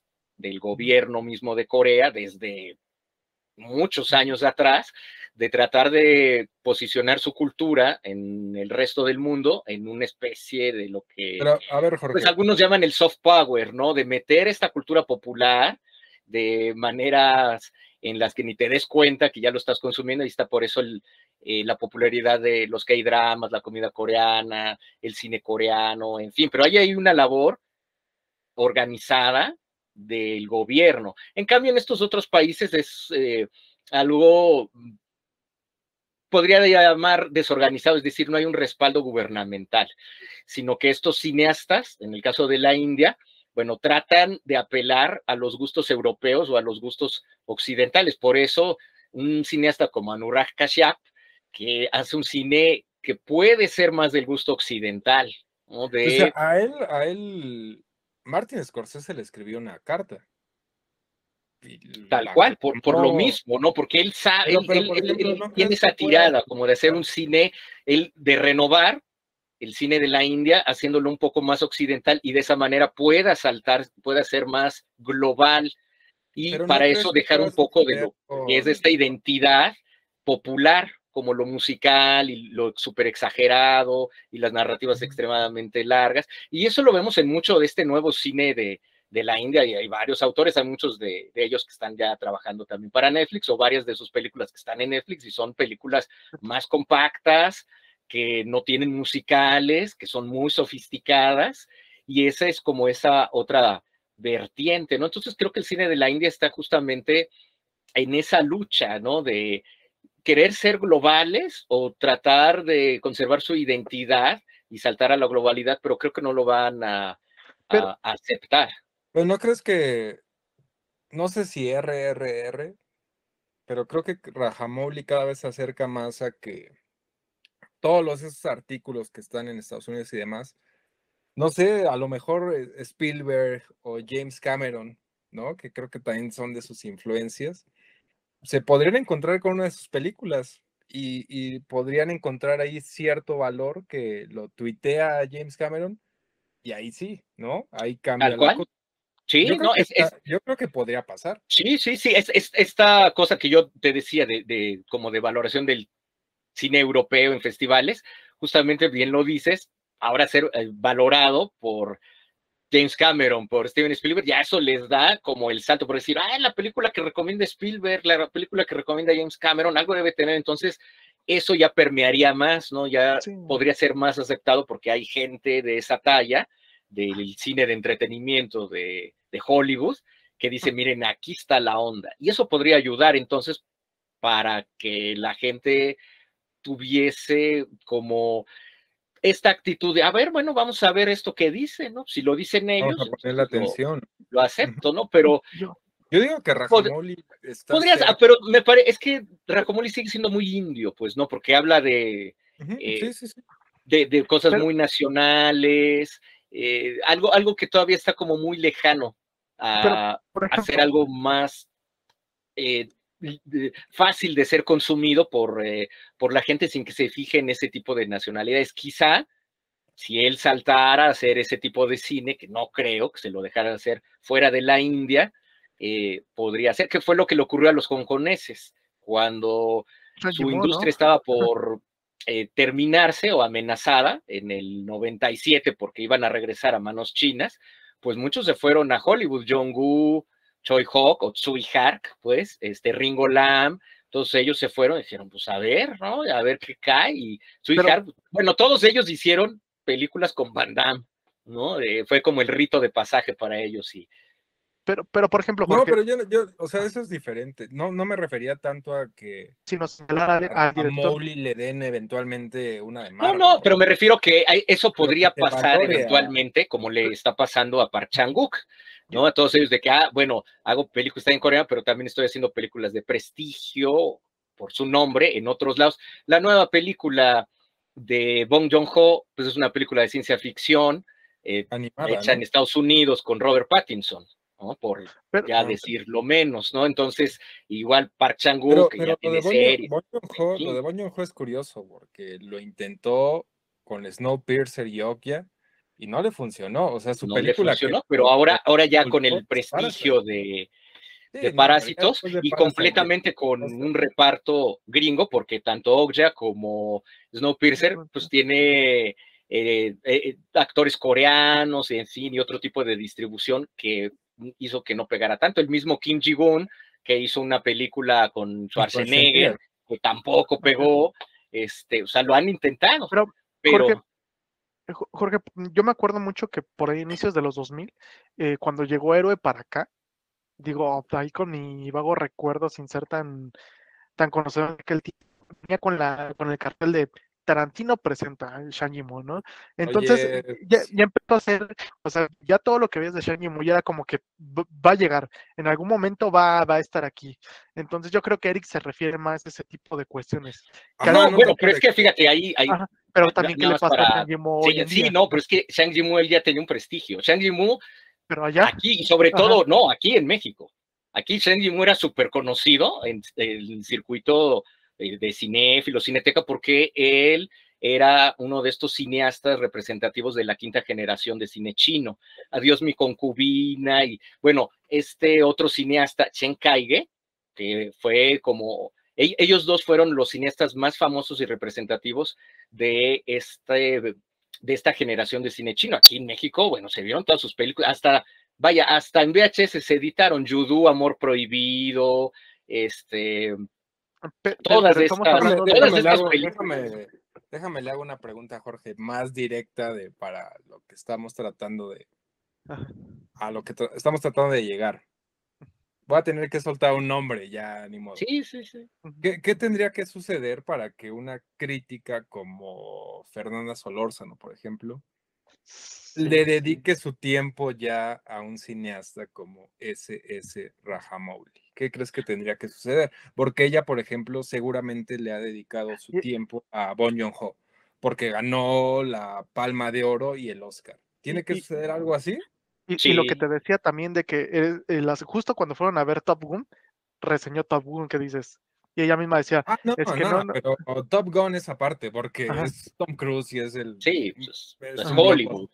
es diferente, no, o sea, es más comparable con, Bong Joon-ho, Exacto, como, sí, como Bong Joon-ho, sí, sí, sí. tendría que ser aceptado Rajamouli en el circuito de Cannes, de Berlín, de Venecia. Sí, y tú lo acabas también de, decir muy bien, de ser aceptado por, o respaldado, o con el empujón de James Cameron o de, o de Steven Spielberg. O sea, por, cualquiera de esos dos lados, eh, me parecería que entonces críticos de esta corriente mainstream podrían fijarse en, en él, ¿no? O que empezaran a hablar Scorsese, en fin, ¿no? Gente que dijera, no, miren, aquí chequen esto, que estuviera en festivales, pero obviamente, pues no, porque este es un cine que opera de manera muy distinta al cine coreano. El cine coreano, a final de cuentas, eh, sí ha logrado sintetizar mucho un elemento de ser a la vez cine popular, cine de autor y un cine de género, ¿no? Eso es un híbrido muy, muy único y muy curioso que se da en el, en, el ámbito coreano.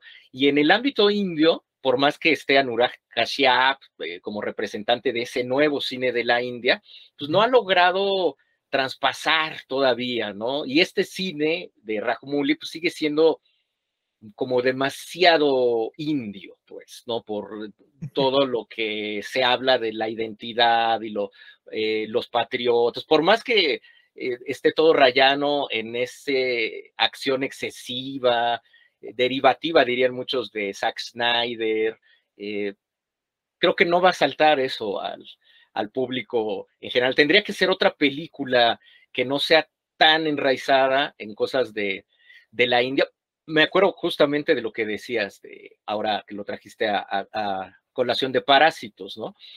Muchos críticos en Occidente, aquí en México, pues decían, ah, es que Parásitos, pues no habla tanto de una situación coreana.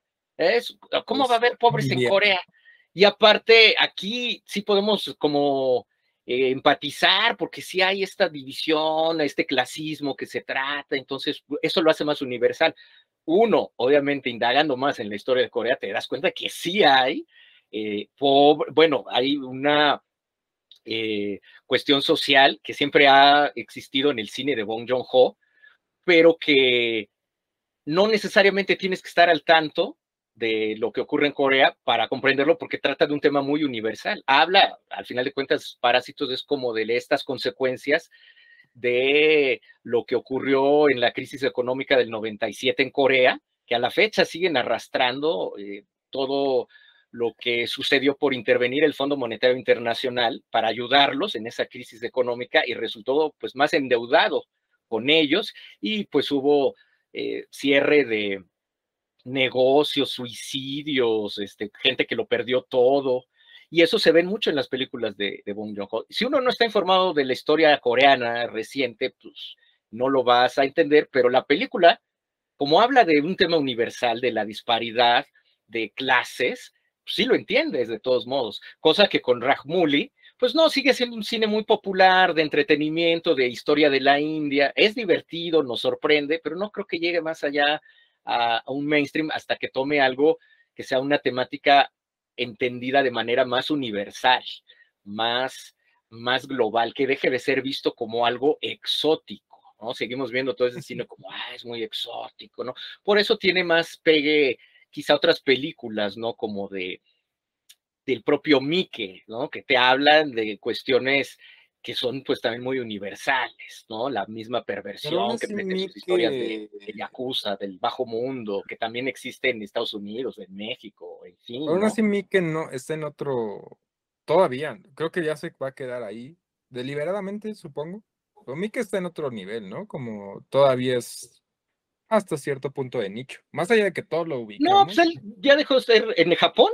pues no es un cineasta de nicho, él hace cine popular, él es como si se hubiera, me imagino que es como si acá le hubieran dicho, ya se vendió a Marvel, porque él hace puro cine basado en manga, y es un cineasta, curiosamente, que sobrevivió de su generación, haciendo como nunca este ganó la palma de oro, es a lo que me refiero. Ah, bueno, pero también ha estado en festivales, ¿no? O sea, él eh, hizo su remake también de, de películas de prestigio, o sea, es un digo, Mike sí es un cineasta que opera como en un montón de, de niveles, pero por ejemplo, no es eh, un cineasta que solo hable de cosas muy, muy japonesas, ¿no? Que también se ven como con ese exotismo cuando se descubrió el cine japonés en Occidente con eh, los, eh, las películas de, de, Akira Kurosawa con Rashomon, que aparte sucedía en la época este, antigua de Japón, y pues todas esas películas en su momento en los 50s y 60s encandilaron a la crítica occidental, porque sobre todo se veían muy exóticas, pero hablaban como de temas que podrían estar abordados desde una perspectiva occidental. De hecho, eh, ahí por ahí también está este menosprecio en esa época a Yasujiro Ozu, que Yasujiro Ozu hacía este cine contemporáneo japonés, pero no les interesaba tanto a los europeos, ¿no? Porque decían, no, es que no es un cine exótico, porque no habla del pasado, de los samuráis, de Japón, y lo menos, bueno, no es que lo hayan menospreciado, más bien no lo valoraron. Pero bueno, Yasujiro Oso, y tuvieron que pasar años, ya hasta los setentas, que dijeron, no, Yasujiro Oso, gran maestro del cine japonés, ¿cómo se nos fue a pasar?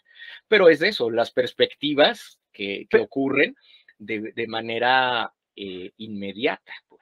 Pero, por ejemplo, este, mm, más allá de que las películas estén apadrinadas, también como que el estilo, ¿no? O sea, se me viene a la hace un año ves que estuvo lo de Suzuki la retrospectiva y bueno, yo no lo yo no lo había visto, pero vas y empiezas a ver en pantalla grande todas sus películas y dices, es Jarmusch. Entonces también eso como que poco a poco también te abre de manera estética y de manera visual, eh, ese, que ya no te sea tan ajeno la forma en la cual filman ellos. Bueno, pero es que eso también es una revaloración de ese cine que en su momento fue bastante menospreciado. O sea, Seijun Suzuki también tuvieron que pasar años para que se le valorara y dijeran, ah, no, pues es un gran esteta de la imagen y hace cosas súper antinarrativas y sobre todo en su última época y no, no, un genio, pero lo vinieron a descubrir también ya muy años después. En su momento fue clasificado pues, como un director más, ¿no? Chambón, de tú cumple con lo que haces. Así en la industria de Japón lo consideraban. De hecho, los franceses fueron los primeros que descubrieron a Seiyun Suzuki en su momento, en esta revista eh, de corte fantástico que se llamaba Mi Diminuit, una revista así como el Carriers du Cinéma de, de, eh, pues de Francia. Y ahí fue donde dijeron, aquí hay alguien importante, pero todo está en cuestión de perspectivas.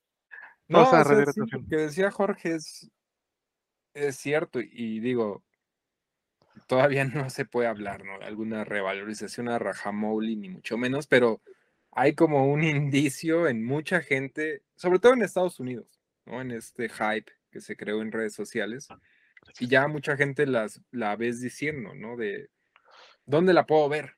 Me la perdí, no sabía nada de, de RRR cuando salió, ¿no? Para eso entró, por ejemplo, Josh Hurtado con su segunda función, ¿no? Y era precisamente para estas personas, ¿no? Que se suben, que no tienen nada de malo, pero se suben a este tren, ¿no? Ya Pero no creo que vaya a pasar más allá de eso, porque es, que lo, es que lo mismo pasó con Bajubalí, o sea, lo mismo también, parte de la prensa mainstream empezó a, a notar Bajubalí y a hablar de maravillas, de no, miren lo que está haciendo acá, sobre todo cuando ya salió la segunda parte, pues todos decían, órale, esta película, y ya viendo la primera decían, no, es una cosa como bastante singular del cine de India, y adquirió eso, aparte, Bajubalí en su momento también tuvo las dos en, Netflix, pero por cuestiones de derechos, que también es algo muy, eh, pues muy curioso y que puede llegar incluso a afectar esta manera de disfrutar de manera global del cine de la India, pues se perdieron ahí los derechos. Netflix no es que los tenga siempre a perpetuidad, estas, y entonces tiene todavía los derechos de Bali 2, pero no tiene los derechos de Bali 1 y por eso es que anduvo en otras plataformas. Y por eso Netflix tiene la versión indie, o sea, la versión hablada en indie de, de RRR. y no tiene las otras versiones, la versión original, las tiene una plataforma india, que no me acuerdo el nombre, Z, no sé qué, es una plataforma india que tiene los derechos de la película con otros idiomas de manera global. Entonces, tú quieres escuchar en el idioma en el que debe de ser RRR, lo tienes que ver en esa plataforma. Entonces, también ahí, pues, intervienen otro tipo de. Pero ya está más comerciales, ¿no? yo no creo que vaya a suceder más allá de, que sea como dicen en inglés, the flavor of the month, el, sabor del mes, lo que se puso de moda, RRR, ya después va a ser olvidada y pues ya, lo mismo ocurrió con para los que todavía este, nos gusta los medios físicos y todo, pero que al mismo tiempo representa, ¿no? Esta, este tipo de apreciación, de traer las películas en Blu-ray, en, en, en, su aspect ratio correcto, con su idioma original. Ahí también sí es un indicio, o sea, estoy de acuerdo en ese sentido de que, pues salvo, creo que Arrow sacó una de Rashini Kant, en general el cine de la India, pues en Es realidad no está tan. O sea, yo tengo ahí algunos DVDs de, creo que tengo el de Bajubali y el de Iga, Sí. eh, portados de la India y no son los mejores DVDs en, en Occidente, digo, en Estados Unidos, ¿no? Que Ahí me vendieron donde- el pirata. no hay realmente, así que puedas hoy conseguir, ¿no? Un Blu-ray doble de Bajubali con, no hay. Ojalá, yo, yo creo que puede pasar algo, más allá de que igual, ok, RR no se va a hacer la, la película, ¿no? Que ver y todo, pero a lo mejor sí, yo creo que podría ser en ese nicho, de que sí le hagan una edición decente, aunque sea en Blu-ray en Estados Unidos. Sí, hace falta eso, que surja como una especie de, pues, de fandom alrededor de las películas eh, indias y quizá las películas de Rajmouli van a, a servir para, para ello, así como hay esos nichos de cine japonés, del cine coreano, del cine hongkonés, eh, pues igual en la India, y bien lo dices, porque ni en la propia India se pueden conseguir buenos Blu-rays o DVDs eh, que se vean bien. Hay, hay, yo de los mejorcitos que he visto es de una marca, eso es tamil, se llama Aingaran.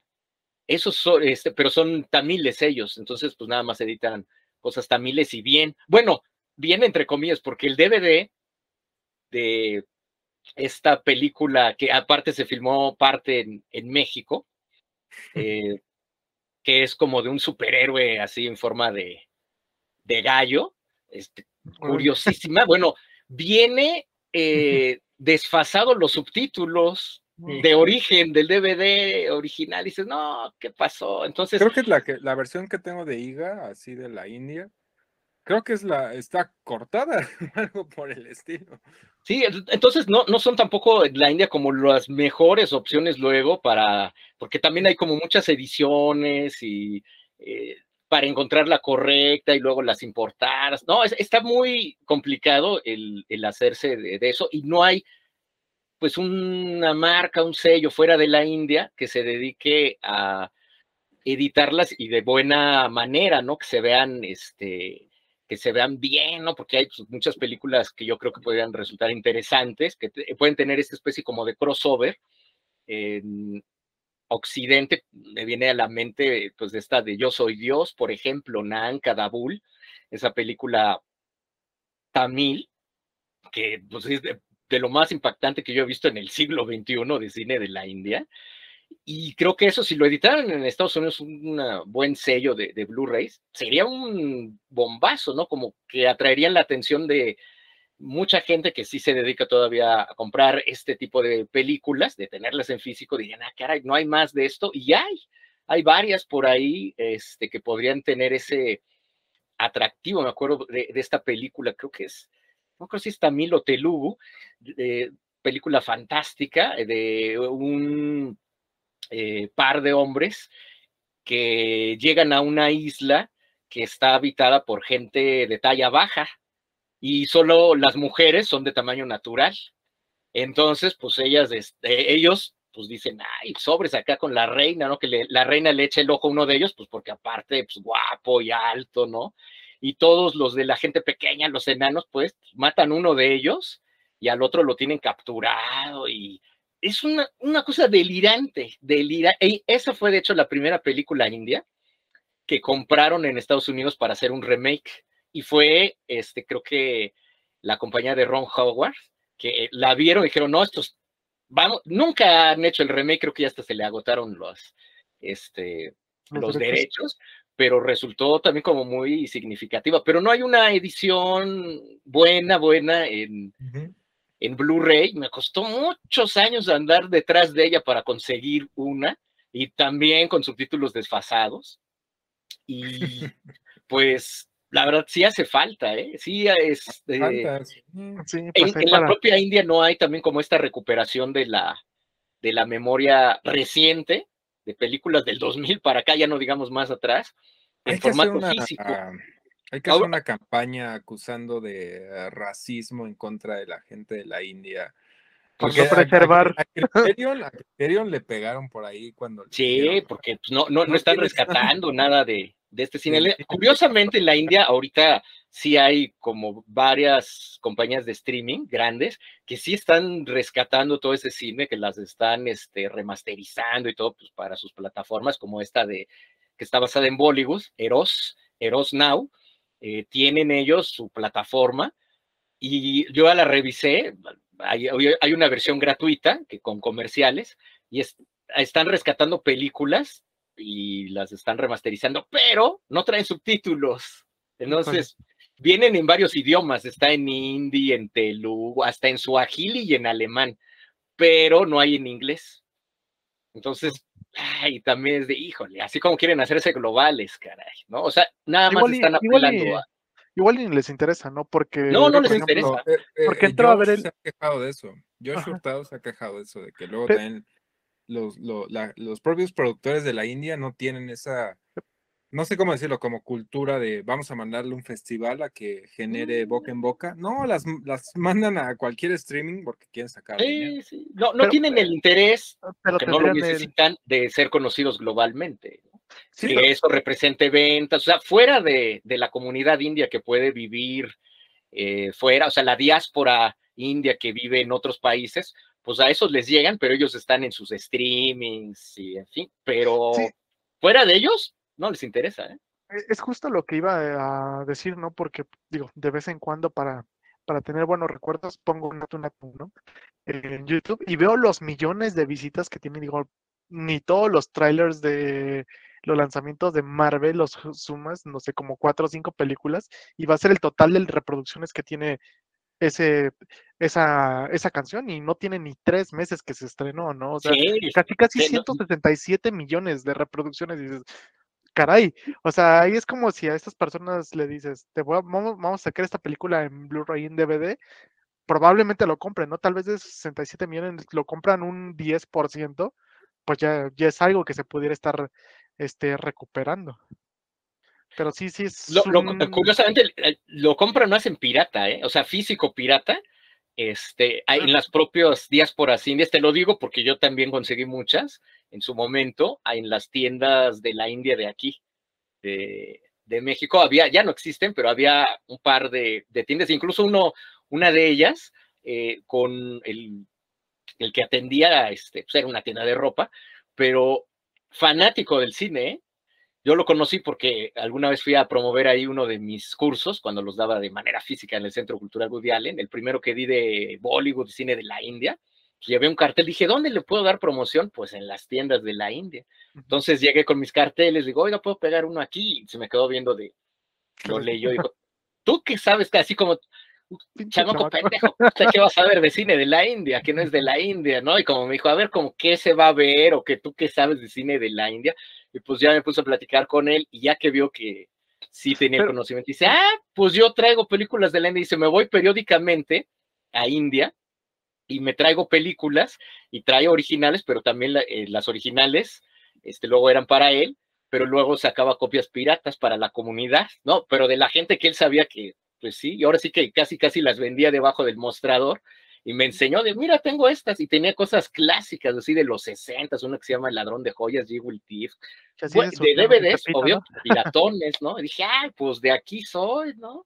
Y así es como en las diásporas, pues se, se, se, tenía el contacto con el cine de la India, de gente que iba, traía los DVDs, les sacaba copia, los vendía piratas.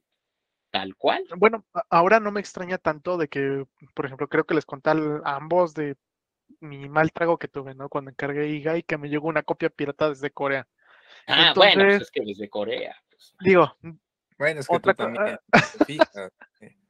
sí, sí, no. Entonces, digamos que independientemente de eso, tampoco es que es, sea tan anormal que el cine físico indio eh, se comercialice de con estas copias.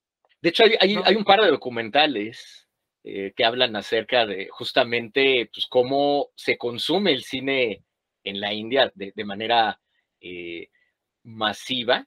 No me acuerdo cómo, cómo se llama este. Eh, un documental que alguna vez incluso programé, pero ya no pude pasar por cuestiones de tiempo en uno de mis maratones, que era de cinéfilos en la India, del sur de la India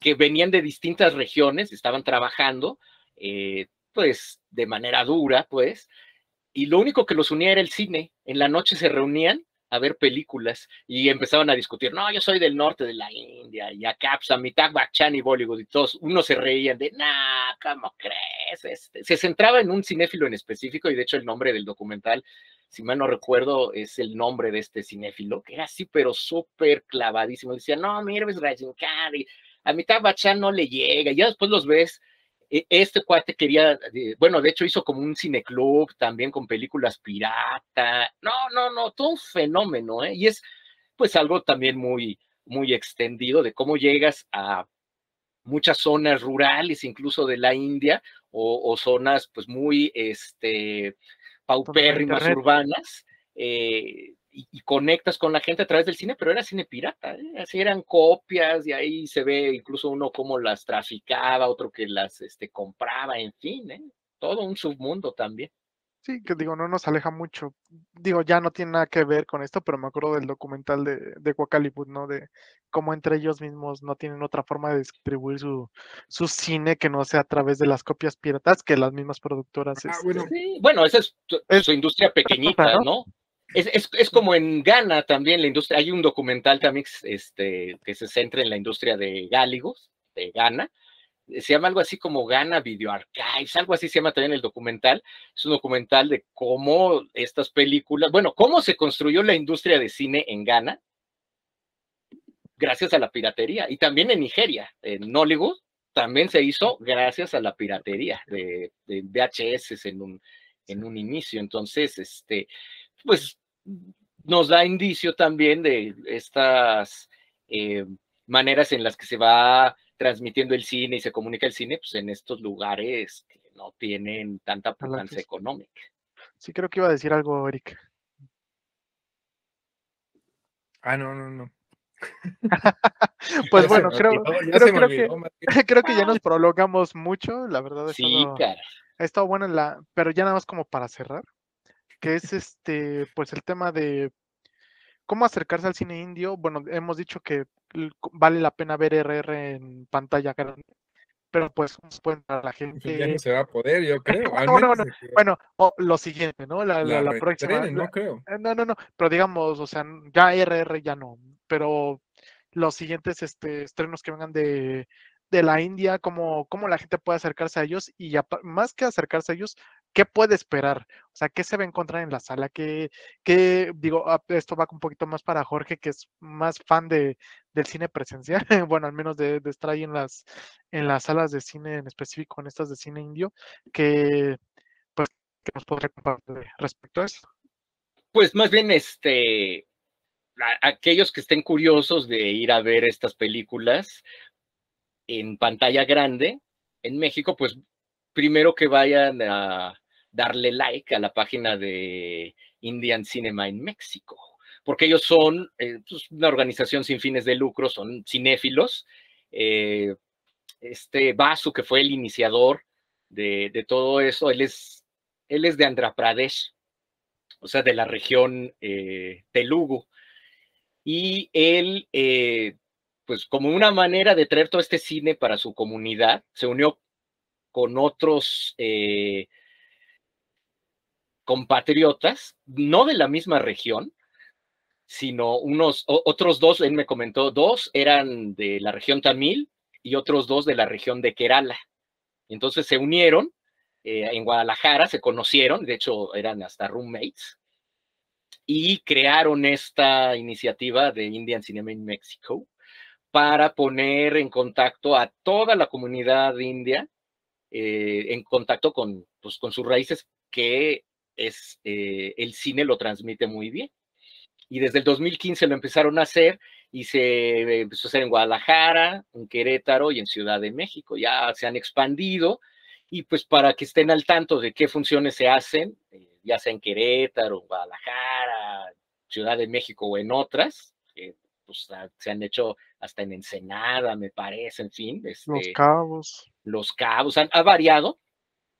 Eh, pues estén al tanto de, la página y ahí les van a estar eh, poniendo qué películas son las que próximamente van a traer, eh, ponen los trailers, en fin, eso si lo quieren ver presencial. Si quieren entrar en contacto con el cine de la India, pues ahí está, yo creo que con Netflix, porque en Amazon Prime también hay una gran cantidad, pero no están subtituladas al español. Y eso puede ser una dificultad para muchos. Entonces, Netflix, pues es, me parece que, la opción. Y pueden empezar viendo cine de Bollywood, porque tienen mucho cine de Bollywood. En Prime Video tienen más cine del sur de la India, pero también mucho clásico de Bollywood, mucho clásico de los 60s y 70s.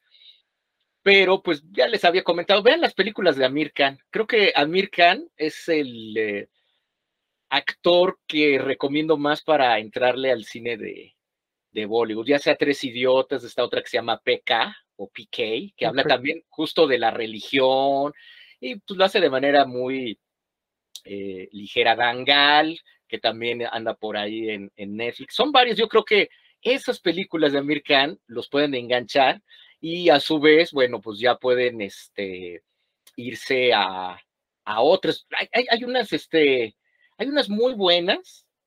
Eh, que, que, están ahí, pues es cosa de adentrarse, a ver, de a ver esto de qué va, de, de ser arriesgados. Una que a mí me encanta, que es buenísima, una directora que se llama Farah Khan, que antes era coreógrafa, se llama Om Shanti Om, con Charu Khan. ¡Qué peliculones! Ese también debo decir que tuve la fortuna de verlo en pantalla grande, en un festival que se hizo en la Ciudad de México, que solamente fue una edición como de cine internacional y fue gratuito, aparte en diversos foros, y esa me tocó verlo en Casa del Lago, al aire libre y no, no es que haya ido mucha gente, pero la que fue estaba que no creía lo que estaba viendo en la pantalla, así aplaudiendo, y gente de aquí de México, ¿eh? así de, no, no, es la historia, es una historia de amor, pero eh, que se desarrolla en la época de los setentas de la industria del cine de la India. Y también hay como una onda de, de reencarnación, pero es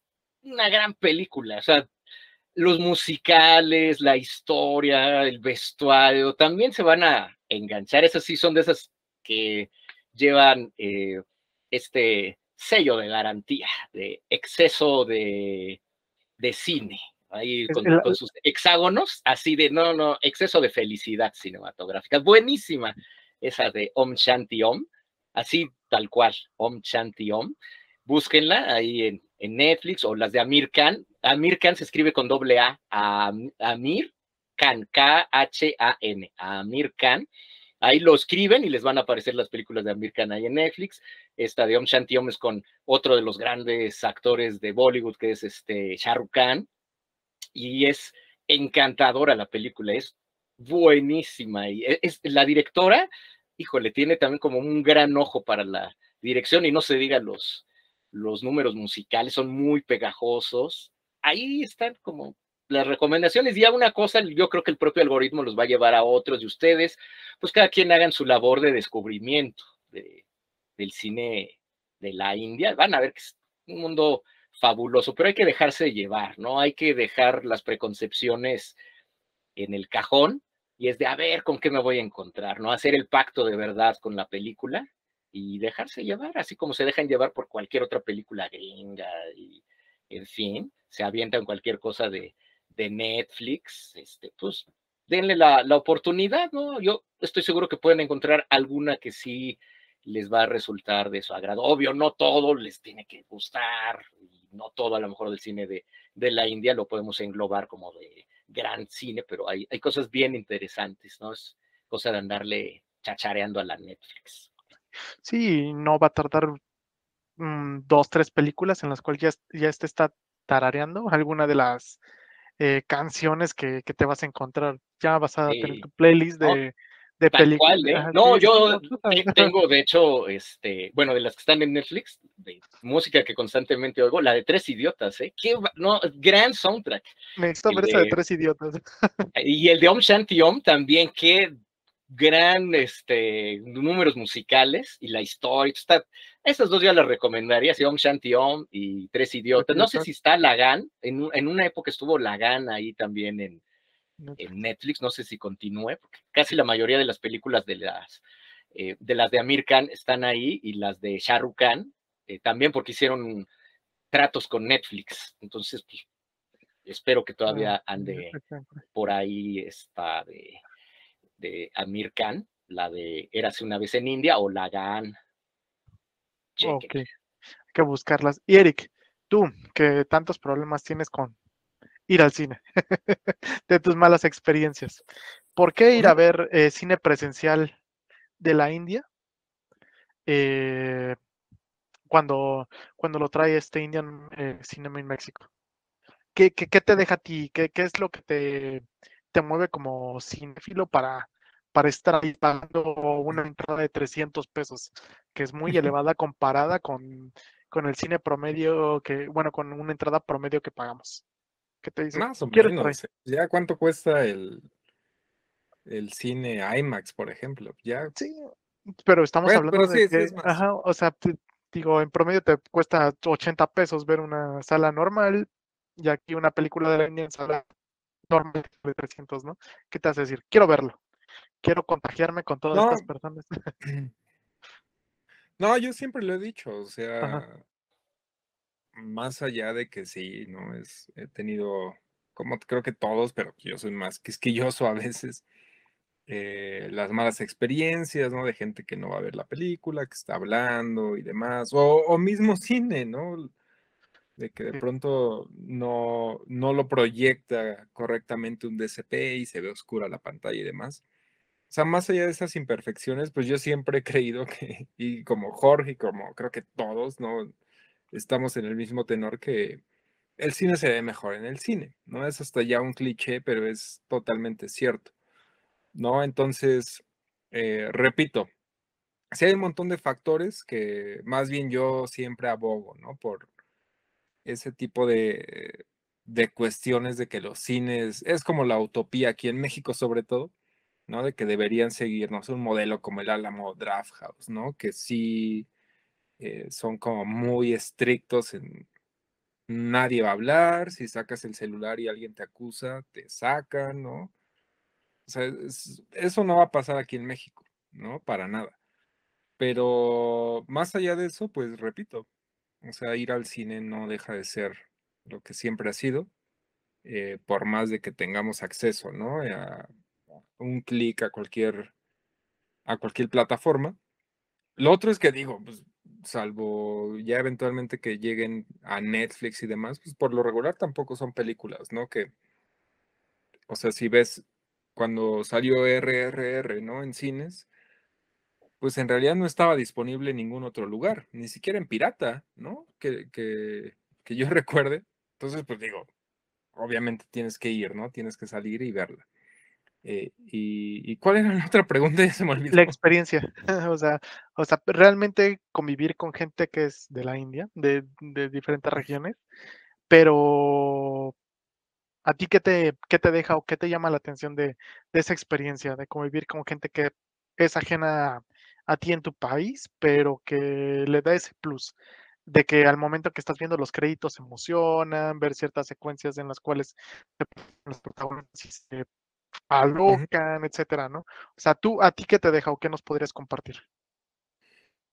Yo creo que, o sea, también, no sé, he tenido, creo que, o sea, el, el, cuando estás en una sala con el público correcto, no importa de dónde sea, o sea, me acuerdo mucho una, eh, cuando fui a ver al cine eh, Disaster Artist, la de James Franco sobre. Tommy Wiseau.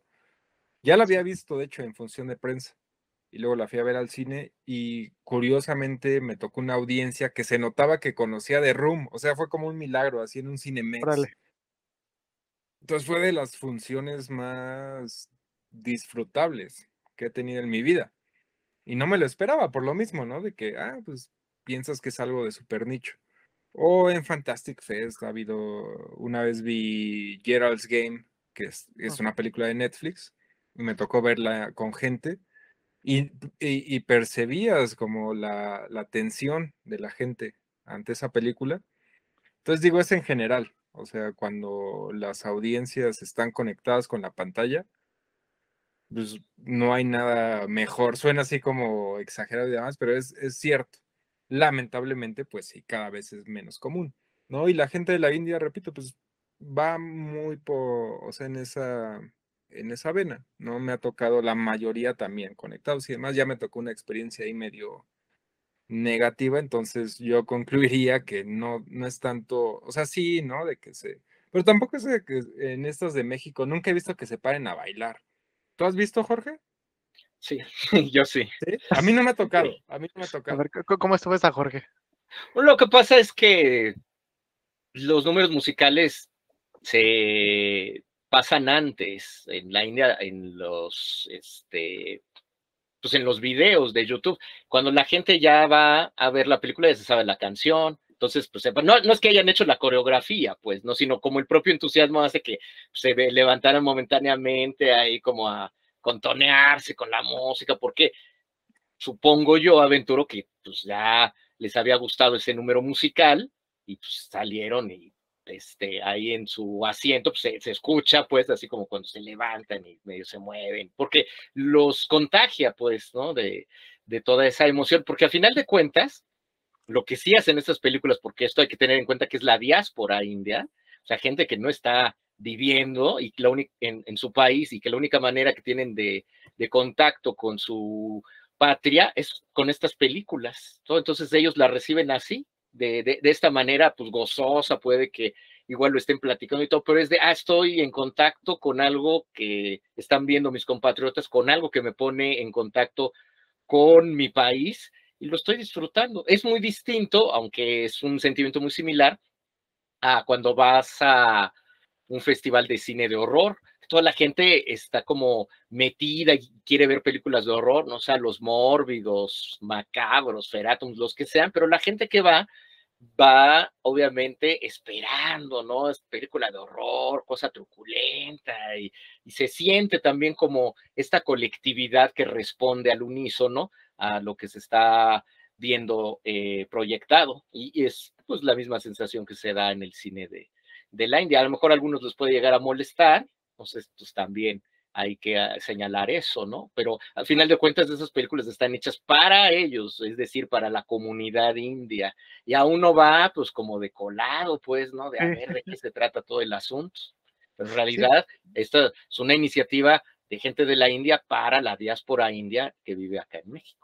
Sí, porque de hecho es muy curioso, digo, supongo que ustedes dos ya los deben de ubicar muchos de los que van a ver las películas, pero si eres como que nuevo, digo, en este caso RR fue mi primer película y fui a ver Beast, y sí como que te voltean a ver, ¿no? Así de, ¿quién, ¿quién es este nuevo mí, intruso? En la segunda función había, repito, creo que había como otros tres o cuatro mexicanos a lo mucho, y sí sentí, nunca había sentido eso, porque por lo regular digo, a las que, no sé, 2.0 y, y Cala, pues sí, no, no están así atascadas, ¿no? O sea, sí hay espacio y vamos en, en su momento con Jorge o Rubén o Alberto, ¿no? Vamos como en grupo, pero esa vez que yo llegué ahí solo atascado, sí sentí las miradas como, este güey, ¿qué hace aquí? ¿No? Se perdió. Sí, sí, sí. Sí, sí. Y bueno, por ejemplo, retomando un poquito lo que dice Ángeles ya para no extendernos tanto, recuerdo Ay, que al momento de los... Es horas ya no extendernos tanto. bueno, recuerdo que hubo tres momentos en los cuales las personas, bueno, la, la comunidad de la India se alocó mucho. El momento que, que, salió el crédito del director, los actores, el productor y el, y el compositor o músico, bueno, no sé cómo, cómo lo manejan allá, ¿no? Y, y en este caso de RRR nada más fueron bueno, que fue el único número, este, el único musical bailable que lo podríamos decir así, y bueno, ya hay, hay como dos o tres canciones más dentro de la película. Y pues sí, sí es como que parte de, su industria en las cuales ellos este, pues van moviendo sus películas. Pero bueno, yo creo que ya es momento como que de ir cerrando para que no nos prolonguemos un poquito más. Ya aparece bueno. película de la India. ya aparece películas de la India. Para sí. que nos paremos a bailar todos. Pues este, ya el Natu Natu. El Natu Natu, no, no, lo hemos practicado, pero. Es pero bueno. Nada más déjate llevar. Déjame llevar el Torbe, que también anda practicando para ahí el Natu Natu. Uh -huh. Este, pues bueno, nada más les quiero agradecer eh, su tiempo y pues que me dieran la confianza de de que los invitara y que me brindaran este, sus conocimientos y todo esto para, para mi proyecto. Y pues bueno, espero que, que sean más colaboraciones, que estemos de, No, de- estos pues, lados. No, agradezco yo la invitación. Ya sabes que hablando de cine, uno empieza ahí a, a, pues Sí, tener ¿eh? como pues toda esta camaradería y puede uno seguir hable y hable sobre cine de manera maratónica. Entonces, pues, Sí, yo siempre que el tiempo así me lo permita, pues estoy dispuesto. a Sí, sí. el Jorge y esos güeyes del maratón se seguían toda la noche y luego platicando todo el día. Imagínate. Sí, sí, sí, sí. Y, y la verdad creo que se extraña un poquito con todo este tema de que no nos vimos en pandemia. Entonces, pues todavía más, ¿no? O sea, creo que, bueno, yo apenas iba entrando en todo este tema de, de empezar a ver cine, los conocí a ustedes y mientras más me pueda este, explayar hablando de cine, pues, y escuchándolos, pues mejor. Y bueno, pues muchas gracias. No sé si quieras este, decir de tus cursos, tus espacios, Jorge. Sí, pues ahí, eh, ahora justo dentro de la COVID y toda la emergencia que vivimos, la pandemia, cómo nos encerramos, pues como ya tampoco tuve mi cineclub, pues decidí hacerme mis cursos en línea, algo que pues fue como transposición de eh, unos cursos que ya había hecho varios años atrás en este centro cultural Woody Allen, que di pues de cosas dedicadas a cine de, de género, de este, la historia de, más que historia de historiografía o la identidad nacional del cine asiático, otro, como ya mencioné, de cine de la India, del cine gore, del cine extremo de, de Asia, de Hong Kong, de Japón, etcétera. Dije, bueno, pues ahora hacer lo mismo en línea y en algo que me inventé llamado la Grajademia, pues cada mes estoy haciendo ahora ya dos cursos, inicié también con dos, después ya me engolosiné y dije, vamos a hacer tres cursos y pues hasta la fecha no he repetido un tema y han versado pues sobre Corea, la mayor parte de ellos de diferentes ámbitos de la cultura popular coreana. Uno que hice fue la historia del cine coreano, dividido en varias partes, en tres módulos, eh, cine de horror coreano, monstruos gigantes de, de Japón, que ese incluso también fue de dos módulos, de kaijulogía, eh, la industria cultural detrás del K-pop, en fin. Entonces estamos por iniciar ahora en junio el módulo 2 de Fantastindia, que son precisamente acercamientos al cine fantástico de la India. Estamos terminando el módulo 1, que es de ciencia ficción, y el módulo 2 va a ser de horror, el horror que vino de la India, y pues para julio vamos a tener el módulo 3, que es cine de fantasía y, y de acción. No necesariamente tienen que haber entrado en el curso anterior, pueden entrar al que quieran, no, no es necesario llevar todos los módulos. Y eh, pues eh, el otro va a ser, siguiendo con esto de cultura coreana, eh, acerca de los webcomics, la industria del webtoon en Corea y cómo es una de las herramientas secretas de este soft power después del K-pop, de la industria gastronómica, del cine y de los K-dramas, pues también está el webcomic, los webtoons, y de eso va a versar nuestros cursos de junio en la Grajademia. A quienes les interese, pues pónganse en contacto ahí en mis redes sociales. Jorge Grajales en Facebook, Grajalegud en Twitter, que prácticamente ni uso, y en, uh, y en Instagram. Ahí puedo estarles respondiendo. ¿A poco todas tienes las Twitter? dudas. No, no entres a Twitter, por favor. No, pues Twitter lo Es abrí pues para estar ahí poniendo también mis carteras del ayer, pero pues la verdad que me da mucha flojera andar siguiendo gente para hacer. Yo ni sabía que tenías Twitter. Ni yo, pues lo dejé, este, lo, lo, lo de abrí hace pues como un año más o menos, pero ya no, no le di la, la Por salud continuidad. mental, no, no entres seguir, en nada Twitter. No. No, pues creo que lo voy a cambiar por TikTok mejor, Ah, ah, Pero- sí, justamente TikTok. está más mejor. Pero ¿Y pues ahí, ahí, ahí están esas redes, Jorge Grajales en, en Facebook, chéquense que sí sea yo, porque les he dicho que hay un Hay un Jorge. Grajales que es muy famoso, pero que es salsero de, Sí. creo que de Colombia, entonces no, no lo vayan a agregar a él. Chéquenlo, chéquenlo. Entonces ahí de todos modos, pues estamos en este intento de, pues, difundir la cultura cinematográfica, que no se habla tanto de, de estos otros cines, pues a través de esos cursillos. Perfecto, muchas gracias, Jorge. ¿Y tú, Eric, cómo en qué andas de tus cursos, tus podcasts? No, ahorita ya afortunadamente ya voy a acabar el, el semestre, que fueron dos seguidos. eh, pero bueno, por lo regular, pues estoy ahí, no sé si, si se va a seguir haciendo, pero yo creo que sí. En la FES Aragón, en la extensión académica, que son cursos, digo, obviamente, como son en línea, pues están abiertos para todas las personas, no solo estudiantes, ¿no? De la FES. Eh, y bueno, mi, mi sitio Cinema Inferno, ahí en redes Cinema Inferno MX, y, y ya, digo, ahí, ahí publico todo lo que, lo que estoy haciendo, más allá de que también colaboro con, con Screen Anarchy, digo, las mismas entrevistas ahí con Cinema Inferno. Bueno, pues yo creo que sería todo. Gracias y pues hasta la próxima. Hasta No, la gracias a ti. próxima. Hasta la próxima. Voy a quien llegó hasta aquí. Yo creo que ya nadie. ¿Quién sabe? ¿Quién sabe? Escriban, la cuña. Es lo que te iba a decir. Acuña.